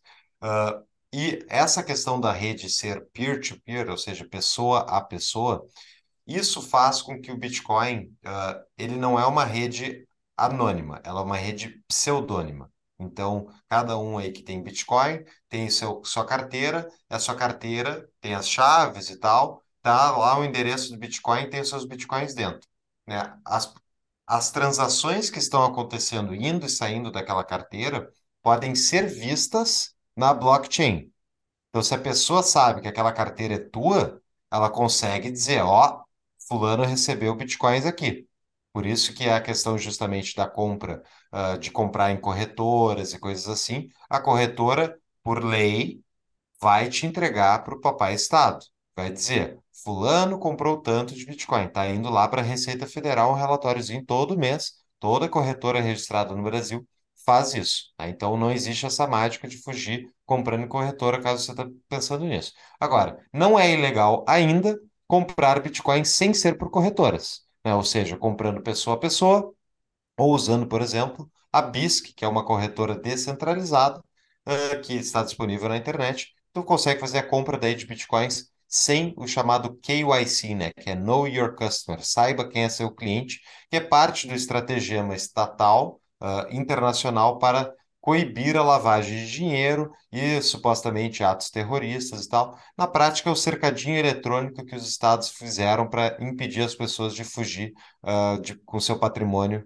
do, do cercamento eletrônico que per permite eles cobrarem impostos. Inclusive, é por isso que os Estados Unidos é um de dois países do mundo que cobra a tua renda mesmo que tu não more mais nos Estados Unidos. Se tu é cidadão americano, tu paga imposto de renda sobre o que tu ganhou em outro país. E foi isso que eles fizeram para ir para cima, por exemplo, dos bancos suíços contra a lavagem de dinheiro. Eles disseram: Ó, oh, Banco Suíço, concorda, conseguimos aqui todos os outros bancos centrais, chegamos a um acordo, todo mundo está tá sabendo, assim, vocês entregam quem são os clientes americanos que vocês têm para nós e a gente vai lidar com eles. Quem tem dinheiro aí que disse que não tinha, vai pagar essa conta agora. Isso é uma coisa que aconteceu recentemente, faz uns alguns anos já, mas então é o cercadinho global. Know Your Customer pega isso também. Bom, o Bitcoin é imparável na minha visão. Né? Por quê? Porque ele é pessoa a pessoa, e se tu tem Bitcoin que não está, uh, enfim, rastreado, Ninguém sabe que tu tem aquele Bitcoin, a não ser que tu diga para as pessoas. Então, eu posso daí usar um Bitcoin, por exemplo, não não atrelado a, a uma corretora para fazer compras, vender pessoa a pessoa, só chegar na frente aqui, Júlio, me passa o teu, teu código ali. O Júlio passa o código, eu mando para ele Bitcoins, entendeu? Então, eu não faço nada ilegal, tá? Deixar bem claro isso. Mas o ponto é, as, aqueles governos que acham que vão conseguir regular as transações de Bitcoin, a única coisa que eles conseguem fazer quando eles regulam o Bitcoin é regular o Bitcoin dentro do seu país, se cortando da rede de certa maneira. E mesmo assim não consegue fazer, porque as pessoas têm maneiras de fugir do cerceamento. Um exemplo final, antes de eu passar a palavra, foi a China, que proibiu a mineração de Bitcoin umas 15 vezes, mas a última foi séria, de, de acordo com eles. E a mineração de Bitcoin continua funcionando na China. Agora até já vi falar que eles até voltaram atrás. Mas na prática é nem o estado mais totalitário em termos estruturais aí do mundo, que é o estado do, do Partido Comunista Chinês, conseguiu impedir os chineses de usarem Bitcoin. É, para tu impedir o Bitcoin nesse nível, assim, tu tem que buscar o subdesenvolvimento absurdo, né? Que é não ter internet, né? Tu se desconectar completamente do mundo. Que provavelmente lugares como Cuba e Coreia do Norte não tenham, né? Por ser completamente desconectados. Então, por ter uma intranet praticamente, né? Os caras não têm internet lá dentro. É, mas daí tu perde outras coisas além disso, né? Eu acho que Cuba atualmente você consegue acessar, tá? Conseguem É meio- acessar a internet? É meio restrito, dependente do. Tem, tem a parte da infra que prejudica bastante. É bem caro, então. Deve ser bem lento também, né? É, se procurar tem uns vídeos, eu vi recente, tem uma thread bem legal no, no Twitter lá, mas o pessoal na praça, eles compram um cartãozinho e, e você pode, pode acessar. E- tem inclusive canais bem legais cubanos é, sobre Bitcoin, é, do cara explicando como que ele funciona, como que ele faz no dia a dia dele. Em teoria, Bitcoin é uma informação, né? Ele funciona sem internet, tecnicamente, mas é, ele fica muito capado, assim, a, a, a velocidade dele, a potência dele diminui imensamente, né? Cara, é sensacional. Bitcoin é... tem muita coisa. Eu acho que a gente não vai conseguir abordar tudo aqui, né? Mas eu Não, acho não. que tem muita coisa do básico que a gente pode abordar aqui, né? É, a gente já falou bastante, várias coisas, mas ah, eu queria que no capítulo 9 do Amos ele, ele cita, né, para que que serve Bitcoin? E o primeiro ponto dele que ele cita é justamente reserva de valor, é, preservação de valor para o longo prazo. E, isso é, uma, é um cálculo bem simples, né, para todo mundo pensar aí. Ah, Bitcoin é verdadeiramente finito nas condições que ele funciona hoje. Então, ele tem um limite. E a gente está chegando num ponto da emissão monetária do Bitcoin que vai ter um halving, ou seja, aquela divisão do número de Bitcoins que é emitido a cada bloco, que a cada quatro anos o sistema automaticamente divide pela metade a emissão monetária. Então, hoje a gente está em 6,25 Bitcoins a cada 10 minutos, né, Ramon? Acho que é isso. Isso, então no próximos a, partir aí de julho do ano que vem, 2024, vai cair para 3,17 e assim vai indo. Ponto é, ah, daqui a uns 3, 4 halvings, a emissão monetária do Bitcoin na, a normal vai ser muito pequena em relação ao estoque acumulado. Portanto, não vai inflar mais. Ah, não vai ter uma inflação significativa que vai afetar ofertando preço, né? Desculpa, ofertando bitcoins e derrubando preço, que nem existe hoje. E o Bitcoin vem sofrendo historicamente dos mineradores que, durante o período de boom, que está crescendo o preço, eles adoram acumular Bitcoin e ficar sentado em cima, ao contrário do minerador de ouro. O minerador de ouro minera, ele quer te vender o ouro. O minerador de Bitcoin, ele quer sentar em cima e não vender, porque ele sabe que aquele negócio é verdadeiramente escasso. E o que acontece é que, mesmo assim, o Bitcoin é obviamente regido por oferta e demanda, então muitas vezes o preço acaba. Vamos fazer um exercício aqui para o pessoal entender por que, que o preço desaba, né? Ah, a cada 10 minutos está sendo produzido 6,25 Bitcoins. Se o preço é um milhão de dólares para cada Bitcoin, então a cada 10 minutos tu vai ter uma geração de 6 milhões de dólares, na verdade 7, vai dar mais, né? mas digamos 7 milhões de dólares de Bitcoin a cada 10 minutos. Só que o que acontece? Então, para manter o preço estável, tu tem que comprar aquela demanda nova. Senão o preço vai cair, né? Porque vai ter menos demanda, vai, o preço vai corrigir para baixo. Então, para simplesmente manter o preço estável, tu tem que comprar aquela oferta nova. Quanto maior o preço, maior a necessidade de tu comprar aquela oferta nova. Ou seja, quanto mais o preço sobe, mais inviável fica de ter gente comprando aqueles preços maiores. E é por isso que a oferta do Bitcoin afeta tanto a emissão monetária que os mineradores acabam fazendo. E uma das coisas que eu estava falando que o minerador ele senta em cima dos bitcoins para o futuro é em, com a subida do preço e consequente um dia correção dele, porque não tem mais compradores a esse preço muito elevado, o que acontece é que o preço cai.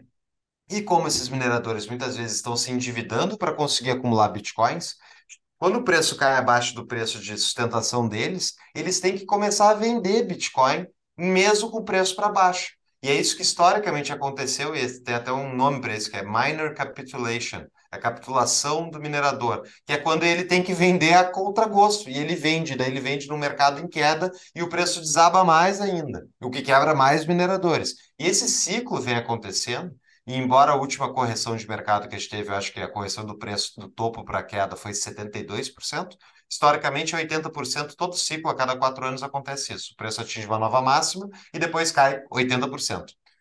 Minha previsão, Paulo aqui falando, alguns não falam isso, mas eu acho que mais três, quatro halvings, sem a pressão de, novas emiss... Eh, de nova emissão monetária afetando, eu acho que o preço do Bitcoin vai explodir, vai ficar para cima, ele não vai cair mais dessa maneira. O que vocês acham? Difícil, hein? Aqui é a mesma coisa que prever ação humana de novo, né? É, eu, eu acho que além dos mineradores, tem um efeito grande das pessoas. Então, pessoas que estão ali comprando, esperando uma valorização, né?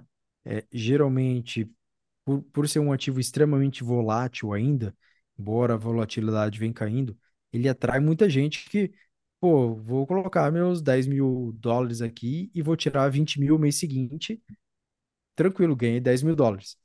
E a tendência, quando ele começa a subir, né? É, esse é o comportamento clássico de uma, de uma bolha, é começa a subir, tem mais gente querendo entrar é, para, beleza, ou vou lucrar aqui, depois vou sair. É, e a mesma coisa acontece com ações, com qualquer outro ativo, até uma hora que o preço começa a cair. E as pessoas que estão mais alavancadas, que compraram é, querendo lucro rápido, né? São as primeiras a vender, mesmo em prejuízo, né? É aquela, tem aquele ditado, né? Jogue jogos estúpidos, ganhe prêmios estúpidos. O prêmio ali de, de você comprar é, um valor ali que você que é no curtíssimo prazo e que ele eventualmente ele pode cair, vai ser você ter que vender a contragosto, né? É, esse é um dos pontos do Bitcoin junto com a própria natureza do dinheiro que a gente conversou há pouco, né? Sobre preferência temporal, que quem consegue ter uma preferência temporal e, e conseguir esperar ao longo dos anos, né? Não em semanas, não, ele não é um esquema de compre agora se vai ter 1% ao mês, um, 10% ao ano. Se alguém está te vendendo isso, a pessoa com certeza está tá mentindo, né? Em, em Não só Bitcoin ou qualquer outra coisa. É, algum esquema tem. É. Mas e, e, a, a, garantia do Bitcoin é que em quatro anos ele, um Bitcoin é igual um Bitcoin. E quanto vai estar tá valendo isso? A gente não sabe. Aí volta, volta, volta pro WO, né? Do, dos jogos, né? É, como que vão estar tá todos os outros ativos, né? É, porque no final o Bitcoin ele concorre com tudo. É melhor você comprar é, um tesouro, é melhor você comprar é, ações, é melhor você comprar uma casa. O, o que, que vai te dar mais, é, mais retorno? O que, que vai preservar melhor teu valor daqui 4, 8, 12, 20 anos, né?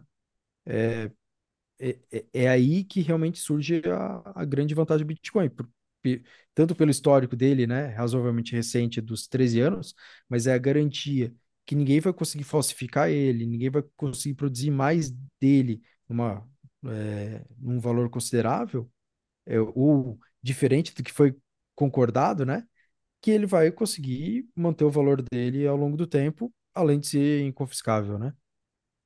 É, eu acho que o Bitcoin, o argumento para se ter Bitcoin é mais do que o preço subir preço subir, eu acho que é uma parte dele que é uma consequência desse, desse ativo, dessa coisa que surgiu no mundo e é de fato escasso e é de fato uma propriedade privada, né? É o mais próximo da definição de propriedade privada e de uma soberania individual que o que se pode ter é o Bitcoin, né? Exceto a tua própria consciência, tu ser dono de ti mesmo, tu ter a liberdade de pensar livre, né, que também é uma coisa que é uma soberania, uh, o máximo da soberania, mas das coisas físicas, das coisas que existem no mundo, eu acho que o Bitcoin é a maior prova disso. Maior, uh, maior prova não, mas é o maior significado de propriedade privada. Então, se ter Bitcoin para o longo prazo é se ter a melhor propriedade privada no longo prazo. Ela daqui a um tempo, eu não sei quanto que ela vai valer, mas eu sei que ter um, um computador hoje ou ter um Bitcoin, eu sei que o, o, meu computador aqui, ele é uma propriedade privada de menor qualidade do que um Bitcoin, do que um, uma fração de Bitcoin, alguns satoshis. Então, é mais isso, é isso encaixa muito com o ser libertário, né? O, o, o cara ser libertário e, e, e, e, ter a propriedade privada num patamar acima, reconhecer que a propriedade privada é algo importante. Então, por isso que eu acho que isso não pode ocorrer com esquerdistas, né? Pessoas que têm um posicionamento pró-socialismo, ele não vai ver o valor do Bitcoin como eu consigo enxergar. Estou botando completamente a minha lente em cima disso, né? Uh, porque eu vejo como a propriedade privada como algo muito importante e o Bitcoin é que representa isso. É, eu acho, por exemplo, um social-democrata não deveria ter nenhum problema com o Bitcoin, porque o social-democrata, teoricamente, ele, ele acredita em algum tipo de propriedade privada. E o que os, se todo mundo adotasse Bitcoin, o que, que aconteceria? Os governos continuariam podendo te taxar, poderiam continuar fazendo pregando fazendo serviços sociais e coisa assim, usando dinheiro de impostos diretamente extraídos da população. E o teu imposto de renda ia aumentar e tal, teu imposto CMS, coisa assim. O que não ia acontecer é ele não ia conseguir mais inflar a moeda da maneira que ele infla, que ele se financia através da inflação, que ao meu ver é, um, é o pior tipo de tributação porque ele mascara a tributação. Ela leva um tempo para aparecer na sociedade e assim eles conseguem empobrecer a gente sem a gente perceber. E pela gente, eu digo a sociedade como um todo. Bom, uh, essa questão da soberania individual que o Júlio mencionou, eu acho que concordo, é uma das principais características, está no livro da Musa aqui também. E um exemplo disso, bom, como propriedade privada. Cara, paga IPTU sobre a tua própria casa, velho. Tu paga IPVA sobre o teu carro. Cara, eles tributam um produto que tu já comprou, velho. Bitcoin, se não tá uh, declarado, que é ilegal, acredito eu, acima de determinado valor, eu não lembro quanto é, uh, tu não pagaria nada, mas tu tem que declarar hoje pela legislação brasileira. Agora, fora isso, tu, se, digamos, o Brasil venezueliza, né? Acontece uma catástrofe, vai embora, vai tentar ir embora, né? Para não ficar, enfim, sujeito a mais ainda a máfia. Com as 12, 24 palavras que representam o acesso à tua carteira individual, tu pode memorizar elas e tu pode ir embora caminhando sem nada nas tuas mãos e sem ninguém saber.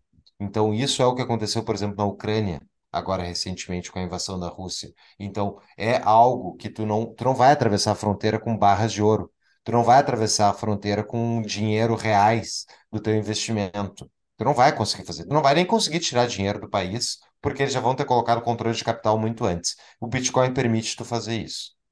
E assim, para quem pegou essa analogia do Fux aí, ela é mais do que decorar uma senha de banco, tá, pessoal? Volta para o início lá do que, que é o Bitcoin em si. Ah, eu posso memorizar minha conta do, do Itaú, atravesso uma fronteira, chego lá, acesso o app e daí faço um câmbio para onde eu tô. Não, não é assim. No momento de crise, uh, o Itaú já não existe mais lá, eu não tenho mais lá. Ou se tu está sendo perseguido, uh, o, já acessaram a tua conta de tal. Então não tem. Só que no Bitcoin não tem como fazer isso. Não tem. Uh, não tem ninguém que pegue isso. Só quem tem essas 12 palavras. Ok. Alguém pode chegar um guarda, botar uma arma na tua cabeça, ou uma arma de alguém na tua família, na cabeça de alguém na tua família. Evidente que tu vai entregar essas 12 palavras, né?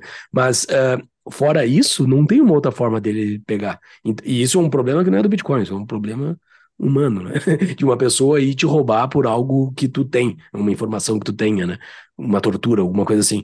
Uh, mas o Bitcoin tem esse diferencial que é absurdamente alto, tu ter a capacidade de carregar a tua carteira dentro da tua cabeça. Isso não tem nenhuma outra possibilidade de fazer isso.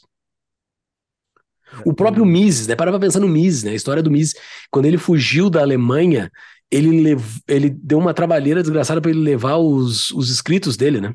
Uh, claro que não tem como tu guardar uh, tudo aquilo que o, o Mises escreveu dentro da blockchain. A blockchain não tem essa capacidade de guardar muita informação assim dentro de transações que tu vai botando. Mas é, tava a riqueza do Mises ali. A riqueza dele era o material que ele produziu. Ele teve que fazer toda a trabalheira de atravessar a fronteira para levar esses livros dele, né? Ele perdeu o patrimônio dele, né? Ele levou Exato. alguma coisa em ouro que ele tinha e ele não conseguiu levar mais. E ele perdeu o patrimônio de uma vida. Ele chegou nos Estados Unidos com 64 anos de idade, se não me engano, e ele teve que recomeçar. É, eu, eu quis fazer a analogia aqui que a, a, a riqueza do Mises era informação, né? Era o que estava escrito naquele papel. Essa, essa era, claro, ele tinha mais patrimônio e tudo mais, ele não era uma pessoa pobre, mas a, a informação ele não conseguiu carregar consigo, né? Pensa bem, tu carrega uma informação absurdamente grande com 12 palavras na tua cabeça, né? Tu leva para onde tu for. Né?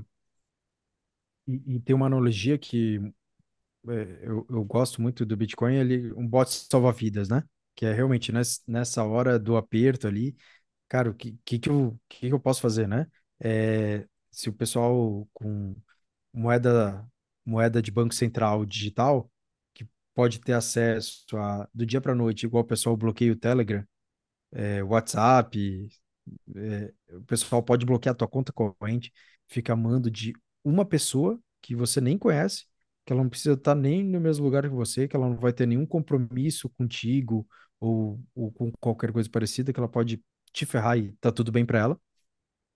Ele pode ser teu bot salva-vidas. Depois, é, é opcional de cada pessoa, né? Você vai querer um bot salva-vida um pouquinho mais simples, que você infla ali é, é o suficiente para você conseguir é, não morrer afogado. Se você vai querer uma lancha, um iate, um barco, eu, eu acho que cada, cada pessoa tem o direito de regular, né? Então é quanto real de patrimônio você precisa colocar ali, o quanto você está disposto a abrir mão do teu consumo, do teu algum outro investimento para ter realmente Bitcoin, vai ser proporcionalmente a quanto realmente você, você, você gostaria de ter protegido para chegar no outro lado, né?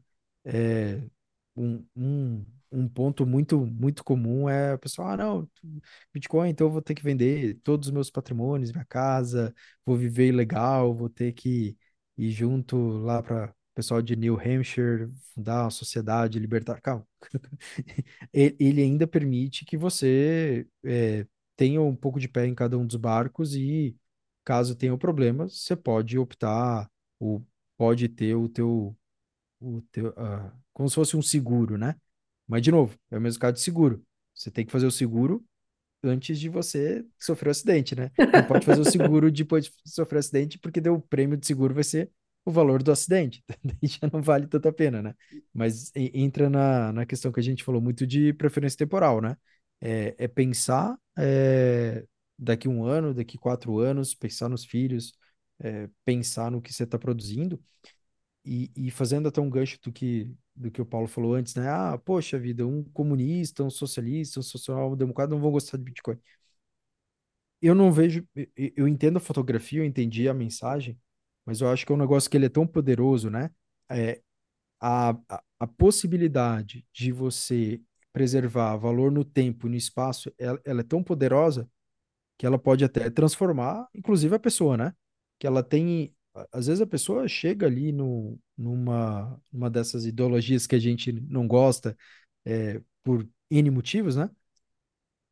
Justamente por ela não ver outra saída, né? Ela se sente aquada, ela, poxa vida, cara, eu não vou conseguir melhorar de vida de jeito nenhum. Qual que é a alternativa que eu tenho? Ah, a alternativa é eu ser militante de um político XYZ. A alternativa é eu defender uma ideologia que matou milhões de pessoas no último século mas, se eu conseguir convencer um monte de pessoas, eu me dou bem. Às vezes a pessoa embarca nisso porque ela não tem outra alternativa, né? Então, numa sociedade ou tendo outras alternativas, eu acho que isso começa a transformar, não todas, eu realmente acho que tem pessoas de má índole em todos os lugares, não dá pra gente pensar só no, no lado bonitinho, mas é uma alternativa até para pessoas conseguirem dizer, cara, eu não quero ir para esse lado, né? Eu não quero ir é, espoliar coisas das outras pessoas, eu não quero ficar dependendo de político, eu quero depender de mim mesmo, como um ser soberano, é, quero ser responsável pelo que eu ganhar e pelo que eu perder. É essa opção que o Bitcoin traz, ele, ela é realmente nova, né? Exatamente. Não, é, é transformador e daí tem o, o lado assim, uma das coisas que muitos bitcoiners acreditam que vai acontecer é a da valorização significativa no longo prazo, porque não só indivíduos e empresas vão continuar comprando, mas porque governos podem acabar comprando e colocando Bitcoin nos seus balanços. Né? O Fed da vida pode fazer. O El Salvador já está fazendo isso. El Salvador já fez várias compras de Bitcoin, não sei quanto eles têm, mas tem empresas, tem países que já têm Bitcoin. Países, na verdade, tem. El Salvador, eu acho que é aquela da a República da África talvez tenha um pouquinho também. Mas o ponto é, esses países podem usar Bitcoin para mais de uma coisa. Eles podem usar para fazer uma reserva, que nem eles têm reserva de ouro. Eles podem usar para fazer transações internacionais fora do SWIFT, que é o sistema financeiro, é, o ferramental financeiro do uh, padrão americano de como transferir dinheiro internacionalmente. Então, para quem já foi para o exterior, vai fazer transferência e tal, é uma mão, tu vai através do banco, leva um tempo, é caro. Tu pode fazer isso pelo Bitcoin. Então, isso é uma das possibilidades de uso. Mas essa questão de unidade de conta, que é o ah, Bitcoin se tornou unidade de conta global, ou seja, Bitcoin ganhou. Tá? Morreram necessariamente todas as moedas locais? Não. Porque se Bitcoin fizer uma valorização hoje, ele está em, sei lá, meio bilhão, de, uh, meio trilhão de dólares de valorização. Total de money markets, de, uh, mercados de dinheiro do mundo é 100 trilhões. Então, assim, se for para 100 trilhões, quanto vai valer o dólar, quanto vai valer o, real, não vai existir mais, né? Esse, esse provavelmente já vai ter morrido há muito tempo. Mas digamos que esses, essas moedas remanescentes, o que, como é que elas sobreviveriam? Elas se atrelariam, que nem se existiu no passado o, a, a taxa fixa em, do dólar em relação ao ouro, os estados podem repetir isso e o que eles vão ter que fazer para não perder, para a moeda não virar pó versus Bitcoin, é justamente parar de desvalorizar as moedas estatais deles. E daí, com isso, então, tu pode ter reservas, uh, reservas de balanço, enfim, dos países em Bitcoin, tu pode ter transações internacionais em Bitcoin e tu pode lastrear moedas estatais ruins em Bitcoin para dar a elas uma, uma maior segurança, maior valor. Fala, Ramon. É, é, essa, essa relação do Bitcoin com, com os estados, com os governos, acho que é uma das, das discussões mais, mais realmente malucas. É, parecido com, a, com o que eu estava falando sobre as pessoas, né? E esse, essa situação que ela provavelmente não vai acontecer amanhã, mas é, é, no momento que ela aconteça, que realmente o Estado ele se alie ao Bitcoin como, como se fosse uma teoria dos jogos, né? Vou me aliar com essa tecnologia para preservar meu valor. É, não, Estados Unidos, Estados Unidos tem o dólar dele, ele consegue se virar sozinho, né? Pelo menos até enquanto o pessoal aceitar o dólar, que ele consegue é, fazer lá com a contabilidade dele é, e vai aprovando no Congresso. Provavelmente Biden vai conseguir aumentar o teto dele com as votações e tudo mais.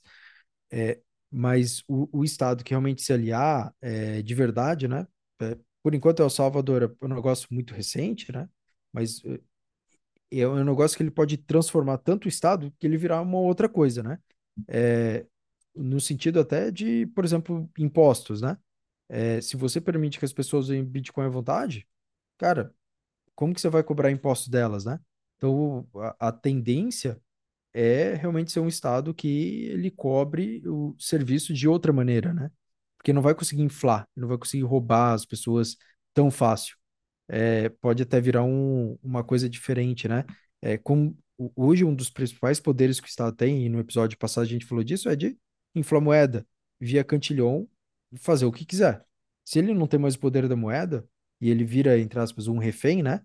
É, ele não tem mais essa, esse poder ele vai ter que adequar um novo modelo de governança justamente para se adaptar, porque a hora que o Congresso votar um negócio, ah, não, a gente votou a CPMF aqui, que vai ser 2%. Então o pessoal vai dizer, não. De, de, vai fazer o quê? Entendeu? Vai prender as pessoas na rua por fazer a transação? Não vai, entendeu? É, eu, eu, eu imagino que seja alguma coisa é, até tão forte que é similar ao que aconteceu com as religiões, né? Então, os, pensar alguns séculos atrás, talvez milênios, a religião ela fazia parte do Estado. Então, o rei era literalmente o Deus na Terra. Dele, ah, não, pô, pessoal, seguinte, eu vou ter que fazer um sacrifício com aquela pessoa, porque sabe como é, né? É, vai vir uma, uma, uma seca, vai ser muito ruim, então vamos queimar ali na fogueira, vamos cortar umas cabeças. É, é, era o poder absoluto. É, a partir do momento ali, pegar o, o exemplo do, do Estado romano, né? Puxou a religião para dentro, para dizer, não, poxa vida, continuem aqui, sejam meus fiéis. E isso começou a transformar o Estado tanto que até o momento que é, ele virou alguma outra coisa, e a hora que a religião saiu, ele não tem mais o, o rei como um, o Deus na Terra, né? Então ele virou outro tipo de Estado. Ah, poxa, o Estado hoje é muito ruim. Cara, é, é, eu não, não vou fazer elogio, né? Mas ele é muito diferente como imagina se, se o presidente atual, seja do executivo, judiciário, fosse literalmente o Deus na Terra. Não que eles não se achem, tá? Mas, mas se eles mandarem hoje fazer um sacrifício ali, cortar umas cabeças, as pessoas vão pensar.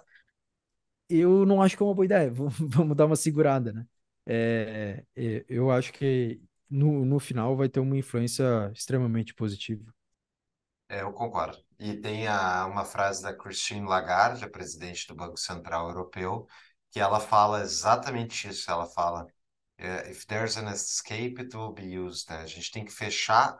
se, terá, se tiver uma saída, ela será usada. Ou seja, a gente tem que fechar as saídas do sistema dela e o sistema deles, deles, bancos centrais e governos, que é um sistema onde eles querem implementar taxas de juros negativas, onde tu paga para manter dinheiro guardado com eles, que é o que está acontecendo na Europa. Assim, cara, é, só que o legal é que a Lagarde não entendeu ainda que ela não consegue parar o Bitcoin, entendeu? Eu, eu queria estar na sala o dia que ela finalmente entender isso. É só olhando a cara dela, entendeu? Ah, isso é difícil de saber, né? Se de fato eles entendem ou não entendem, assim. A Lagarde qual- não sabe. Não sabe. Não sei, cara, porque tem uma teoria dos jogos aí que faz sentido ela fingir que não, que não, que não sabe, entendeu? É, é, é vantajoso para ela falar para os seus pares, e principalmente para aqueles que estão dependendo dela, os caras de banco e bancões que dependem dela, ela fingir que não, que não tá vendo este problema chegar, entendeu? Porque quando a coisa estourar, ela, ela não estava sabendo que isso aconteceu, entendeu? Não, mas ela Qual, tá qual o falando problema? justamente Bitcoin? O Bitcoin, o Não, Bitcoin, mas ela tá, fa- ela tá falando porque ela, ela defende que tem que regular. Ela, regular, proibir. Ela, a Hillary Clinton, o Charlie Munger, esses caras todos falaram que já mais de uma vez que Bitcoin, eles não falam Bitcoin, né? Eles falam criptomoedas. Tem que ser proibidos.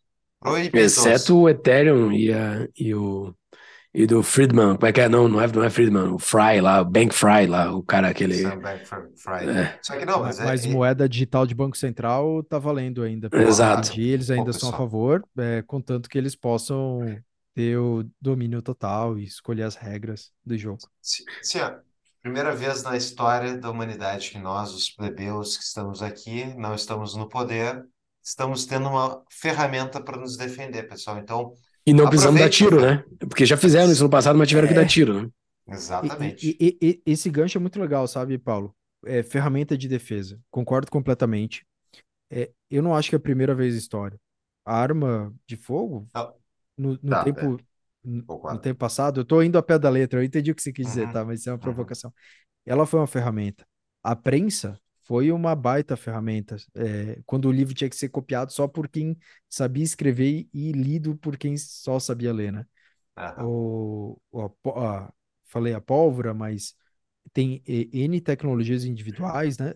Elas trouxeram pro, pro, pro, pro ser humano ali, né? Pro, pro indivíduo, Plebeu. várias, é, pro plebeu, N vantagens, né? A internet que a gente está vivendo agora uma baita ferramenta, entendeu? Se não tivesse internet, é, não, não existiria boa parte do conhecimento que a gente pegou, eu acho que não existiria.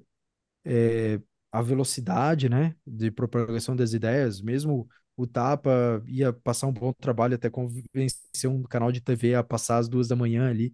Então, é, é, são, são ferramentas que elas vão se empilhando e vão somando, né? O Bitcoin não vai resolver todos os problemas sozinhos. Eu, eu não sou tão apaixonado pelas, só pelas tecnologias, né? É, assim como a prensa, a internet e a arma de fogo não resolveram o problema da sociedade, né? Que era, ah, vamos expulsar o Estado, né? É, o, o, o Bitcoin também não vai resolver sozinho. Então, é, depende muito do uso das pessoas. Vamos lá, então, para a gente chegar no último capítulo do Bitcoin, vamos falar de alguns itens aqui, capítulo 10 do livro. Então, primeiro, sobre a mineração, se esse consumo de energia que as máquinas que rodam o código estão desperdiçando energia. Primeiro, esse argumento é uma falácia por si só, porque ela presume que existem bons consumos de energia e maus consumos de energia, quando na verdade a sociedade, ao se desenvolver, ela consome mais energia. Quanto mais a sociedade está consumindo energia, quer dizer que a gente tem mais máquinas e equipamentos trabalhando para tornar a nossa vida melhor. Ou seja, o consumo energético crescer é uma coisa boa. E daí esquece Bitcoin. Pensem em lavadoras de roupas. É melhor quando a gente tem lavadoras de roupas e lavadora, e secadoras de roupas e luzes de Natal. A nossa vida fica mais agradável, fica melhor. Então, esse tipo de coisa ninguém está questionando. Agora, por que que vão questionar o consumo do, do- de energia do Bitcoin? Porque na cabeça das pessoas não deveria existir. Agora, eu nunca fui na tua casa, você que não concorda com o consumo energético, dizer que tipo de consumo, consumo você tem que eu acho inapropriado.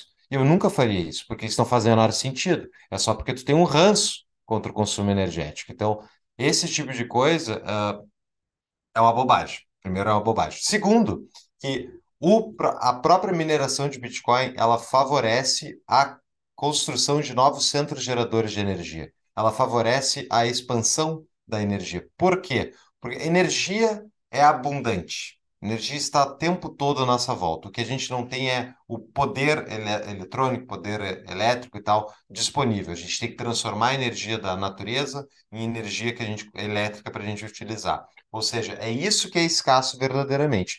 E o que o Bitcoin faz é, ele incentiva, por exemplo, que você coloque uma, digamos, uma hidrelétrica, é onde não existe nada. Coloca uma hidrelétrica lá para produzir Bitcoin. Tu está transformando a, aquela água, aquela energia, que tá, a água que está correndo, numa energia elétrica e tu está usando aquilo, digamos, para minerar Bitcoin e tu pode colocar, inclusive, outras coisas à volta com aquela geração de energia. Então, o Bitcoin ele faz com que as pessoas que têm energia sobrando, desperdiçando, elas tenham um incentivo econômico em tentar minerar Bitcoin e assim ganhar uma rentabilidade maior sobre aquela energia. Isso vem acontecendo, inclusive, com empresas que, por exemplo, fazem uh, a mineração de Bitcoin nos Estados Unidos é bem comum em poços abandonados de petróleo, que ao sair lá da produção de petróleo no meio do Texas, no meio do nada, o cara desinstala, acabou ah, o petróleo, fica saindo metano daquela, daquela perfuração e fica indo para a atmosfera e é contribuindo aí para, enfim, a poluição. E daí chega o Bitcoin com a sua um, um, um container, né? Um container cheio de maquininha, ele liga aquilo ali na, naquele gás que está saindo, queima o metano e transforma aquela, aquela queima em, uh, em combustível para gerar energia para aquelas máquinas minerarem Bitcoin. E aquelas máquinas estão, digamos passagem, diga-se passagem, elas são conectadas à rede uh, da internet através de uma Starlink, ela não tem nenhum cabo lá, o cara no meio do nada está gerando Bitcoin, gerando riqueza. E assim, no final, para a última coisa, por que que isso, qual é a utilidade da rede Bitcoin? Hoje é de preservar mais de meio bilhões de dólares de valor. É essa é a utilidade é a utilidade das pessoas que usam Bitcoin. E como valores são subjetivos, quem é você para julgar qual é o valor útil da economia da outra pessoa, entendeu? Bastante coisa aí para desempacotar, hein, Paulo? O... De deixa eu fazer um gancho de uma coisa que você falou, que é sobre consumo de energia. E, e é um argumento bem, bem difícil de fazer, mas vamos, vamos tentar dar, dar os créditos, né? É, eu acho que é bem claro que, vamos imaginar que não, não houvesse o Bitcoin, né? É, a energia da mineração, independente dela ser consumida ou não, mas vamos dizer que essa energia ela fosse para outros fins, né? É, que ela que ela não fosse consumida. Então, eu, eu entendo o argumento de, poxa vida, estão gastando energia à toa, parecido como se fosse das ilhas e Iap lá. Poxa, em vez do pessoal tá pescando, eles estão lá remando e indo para outra ilha, né? Pô, esse pessoal são uns bocosa, que, que, que perda de tempo enorme, né? Mas puxar um, um argumento mais bastiar, né? O que, o que a gente vê e o que a gente não vê. Beleza, você tá vendo é, o computador minerando os bitcoins, né? O que, que você não tá vendo? Então, qual, quais são as alternativas, né? Vamos pegar a alternativa do ouro. A alternativa do ouro é literalmente você escavar na terra. E, e, geralmente hoje é feito em N, loca locais altamente legais, né? Você pegar vídeos antigos do YouTube, até no Brasil ali, Serra Pelada, né? Acho que tem um. Foi o Marcelo Taz, um negócio fantástico, assim. É, cara, o pessoal literalmente cavando com a mão, é, usando N é, substâncias tóxicas ali para tentar limpar o ouro e tentar conseguir alguma coisa, né? É, essa é uma alternativa. Pô, não é uma alternativa legal qual, qual que é, e, depois não vou nem falar na consequência do ouro, né? Qual que é outra alternativa? A alternativa é você usar uma moeda que ela vai inflacionar e o pessoal, beleza, você não está gastando dinheiro é, no computador minerando, né? Que é uma maneira muito mais limpa do que, cara, ser humano cavando com a mão. Eu acho que é muito melhor é, você deixar uns computadores ali substituindo, mas da, aí vai do, do gosto de cada pessoa é, brincadeira à parte, o, a alternativa de você usar um, um dinheiro estatal, o que, que ela vai. O que, que, que, que você não está vendo, né? você não está vendo o consumo imediato, que é, é uma crítica assim bem, bem comum, progressista, ah, sociedade consumista, que você fica comprando um monte de coisas e, e isso polui meio ambiente porque pegada de carbono e qualquer coisa. Cara, é, se você não tem uma moeda escassa, realmente, todo incentivo é para consumo, é para parcelar em 97 vezes para você consumir hoje um negócio que mês que vem você talvez jogue fora, gere o lixo, é, é isso que tem que colocar na conta, né? Então, se, se realmente você quer fazer uma conta honesta, né? De, ah, poxa vida, o meu Bitcoin está consumindo energia de um lado, e as pessoas que deixam de, é, literalmente hoje, deixam de consumir é, para comprar os satoshis delas para mim. Pensa, cara, eu não vou consumir essa pizza, eu não vou comprar uma TV nova, porque, poxa vida, minha TV aqui, ela tá funcionando, tá muito bem, é, eu consigo ver meu seriado, vou economizar e vou fazer alguma coisa. É, isso que, esse é o principal argumento que eu acho que esse realmente as pessoas não pegam porque não é um argumento fácil, né? E esse argumento as pessoas têm que entender um pouquinho da formação de preço e, de, e oferta e demanda, entendeu? Porque uh, o cara minerando lá na PQP, uh, ah, utilizando uma energia que iria fora, isso é algo completamente viável, sabe? É, é algo viável porque tem uma oferta, tem uma demanda e o cara está fazendo algo viável porque o sistema de preços está mostrando para ele que isso é viável. Uma pessoa que não entende que o sistema de preços, aquilo que o Fux falou, não sei se foi nesse episódio ou no anterior, que o sistema de preço é um sinal para todos aqueles que estão uh, conectados com essa, com o sistema, com o mercado, é, é um, é um, sinal do que fazer. Se o cara não entendeu isso, é difícil entender o resto, entendeu? É algo muito mais complexo do que isso. Exatamente. E, bom, alguns últimos pontos aqui. Bitcoin esse é último, peraí, só, só, uma coisa. Esse último capítulo se chama uh, Perguntas sobre Bitcoin. Então é praticamente um FAQ ali. Então tem é. várias coisas que ele vai destrinchando, a gente está pegando só algumas aqui. Exato. Então, Bitcoin é para criminosos, é péssima ideia, os, tipo, fazer crimes e ganhar dinheiro em Bitcoin, porque Bitcoin é uma rede fechada, rastreável, que nem a gente comentou antes, ela é pseudônima e não anônima. Então, não é uma boa ideia cometer crime. Quer cometer crime? Usa fiat, usa moedinha estatal em dinheiro vivo, eles não te pegam. E mesmo assim, duvido que eles peguem mesmo com o CBDC, tá? Porque quem está dentro do sistema eh, dá um jeito. Fora isso. Quer ver um exemplo? O, a, o Pizza Day, né? É, a, a, primeira transação lá que trocou por um produto, né? que foi no dia 22 de maio de 2010. A transação está hoje para todo mundo consultar. Tá? Existe a transação, até hoje eu vou colocar na show notes, é uma transação histórica. É legal porque isso, isso é outra coisa legal do Bitcoin. Assim, a história acontece diante dos nossos olhos. Né? Tipo, tu entrar lá no bloco Gênesis, que é o bloco zero, que tem aquela mensagem que o Satoshi deixou lá, tu tá vendo diante do teu olho a mensagem que o Satoshi deixou diretamente registrado na blockchain, que tem vários sites que tu consegue consultar a blockchain. O principal é a mempool, então eu vou colocar os links lá da mempool, tanto do, do bloco Gênesis quanto do bloco do, do cara que comprou a pizza o cara que comprou a pizza estivesse fazendo alguma coisa errada, assim, tu já tem algum caminho para dar para ele. ele. Ele, Esses 10 mil bitcoins vieram de 119 carteiras. Se eu tô lendo certo aqui, ele veio de 119 carteiras, que o cara minerou, sei lá como que ele conseguiu esses 10 mil bitcoins. Mas então, assim, tu consegue fazer o caminho todo para trás de como esse cara conseguiu esses 10 mil bitcoins. Se tem alguma coisa suspeita que tu já consegue achar alguma coisa por aqui, entendeu? E o cara que recebeu os bitcoins também, foi para uma carteira só, com 10 mil bitcoins, tu consegue rastrear para onde que eles foram depois. Qualquer pessoa. Eu aqui que sou ignorante consigo ver isso, entendeu? Boa. Uh, próximo ponto aqui. Como matar Bitcoin? Um, um guia para iniciantes, o, o Amos colocou aqui no livro. Então, primeiro, fazendo hacking, né, para tipo fazer, enfim, usar poder computacional e tentar corromper a, a rede. Isso não aconteceu até hoje, né? O que houve, acho que a única coisa que houve foi foram aquelas transações que estavam em zero confirmações, né? Que o pessoal conseguiu fazer um gasto duplo. Mas fora isso, nunca houve um hack na rede do Mas Bitcoin. foi mau uso, né? Isso foi mau uso, é, não foi problema do Bitcoin. O cara que usou errado. Claro. Exato. Quando tu faz uma transação de Bitcoin, tu tem que esperar ela no mínimo duas, mas idealmente seis confirmações, ou seja, seis nodos diferentes validaram aquilo e disseram que aquela transação está dentro dos eixos. E com isso, tu garante que aquela transação foi para dentro da, da, block, da blockchain. Então, quem lá atrás tinha gente que aceitava com zero transações, daí teve gasto duplo, ou seja, não foi um erro da rede, foi um erro do usuário. Bom, fora isso, tem os 51%, ataque de 51%, que é bem famoso, inclusive quando a mineração era majoritariamente na China, diz, ah, os mineradores chineses vão se organizar para fazer um ataque de 51%. O que que é o 51%?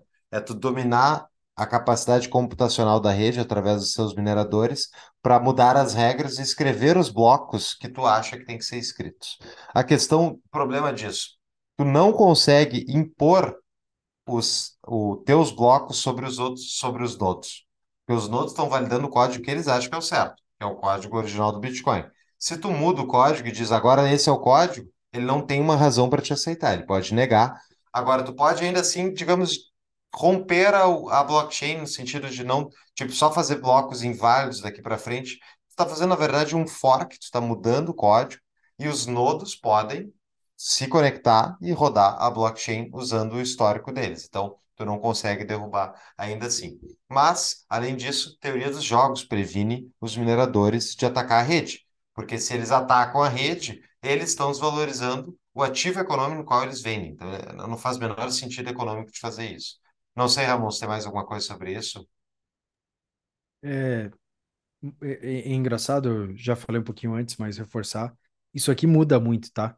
É, lá atrás, o pessoal falava em outras maneiras o- é, de até atacar o Bitcoin, tinha essas aí comuns, mas mesmo essas que são citadas no livro, elas eram até mais comuns ali para entre 2013 e 2020, mas é como se fosse uma janela de Overton que ela vai mudando, né? Então lá no passado, ah, Bitcoin, ah, isso aí é um joguinho de internet, ou no Bitcoin, cara, isso aí é uma roda, é uma moeda do crime, você vai usar ali no só para comprar coisas legais na internet, que é um, dos primeiros usos que foi feito, né? É, lá, isso a gente tá falando 11, 12 anos atrás. É, depois, ah, não, Bitcoin, cara, isso aqui é bolha totalmente, o pessoal tá maluco, vai voltar para um dólar, né? Depois, ah, Bitcoin, lá em 2017, não, isso aqui é tulipa, e o, e o, e o pessoal vinha publicamente, não, isso aqui vai para vai para zero, ou vai para um dólar, ou vai para, sei lá, mil dólares, né? E daí realmente ele cai, o pessoal realmente era tulipa, e dele sobe de novo, o pessoal diz, agora é bolha de verdade, né? É, e, e, e vão mudando a, a narrativa, né? Tem, tem, um, tem um site legal para colocar no no, no próprio show notes, né? Que são os obituários, né? Provavelmente todo mundo que está ouvindo já ouviu alguma vez, pelo menos, se não algumas, falar: não, agora o Bitcoin morreu de vez. Agora não vai ter como, não, não recupera, é, é a falência. Quem tinha se ferrou, coitados, vão ter que pedir dinheiro na rua, pegar o bonezinho do McDonald's, né? Então, o Bitcoin Obituaries. É, e ele atualmente está com cerca de 500 mortes, é, 500 vezes que ele morreu, mas passa bem, né? Então, ele, ele morre, é, é, o é o único ativo, né? E, e ele tem morrido com menor frequência ultimamente. Eu suspeito que é muito em função da reputação.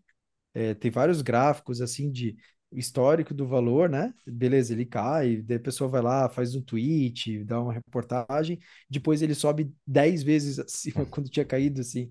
É, tem, tem as pessoas fam famosas, né? O próprio Peter Schiff e, e, e alguns outros que eles criticam o Bitcoin literalmente desde quando ele valia 100 dólares.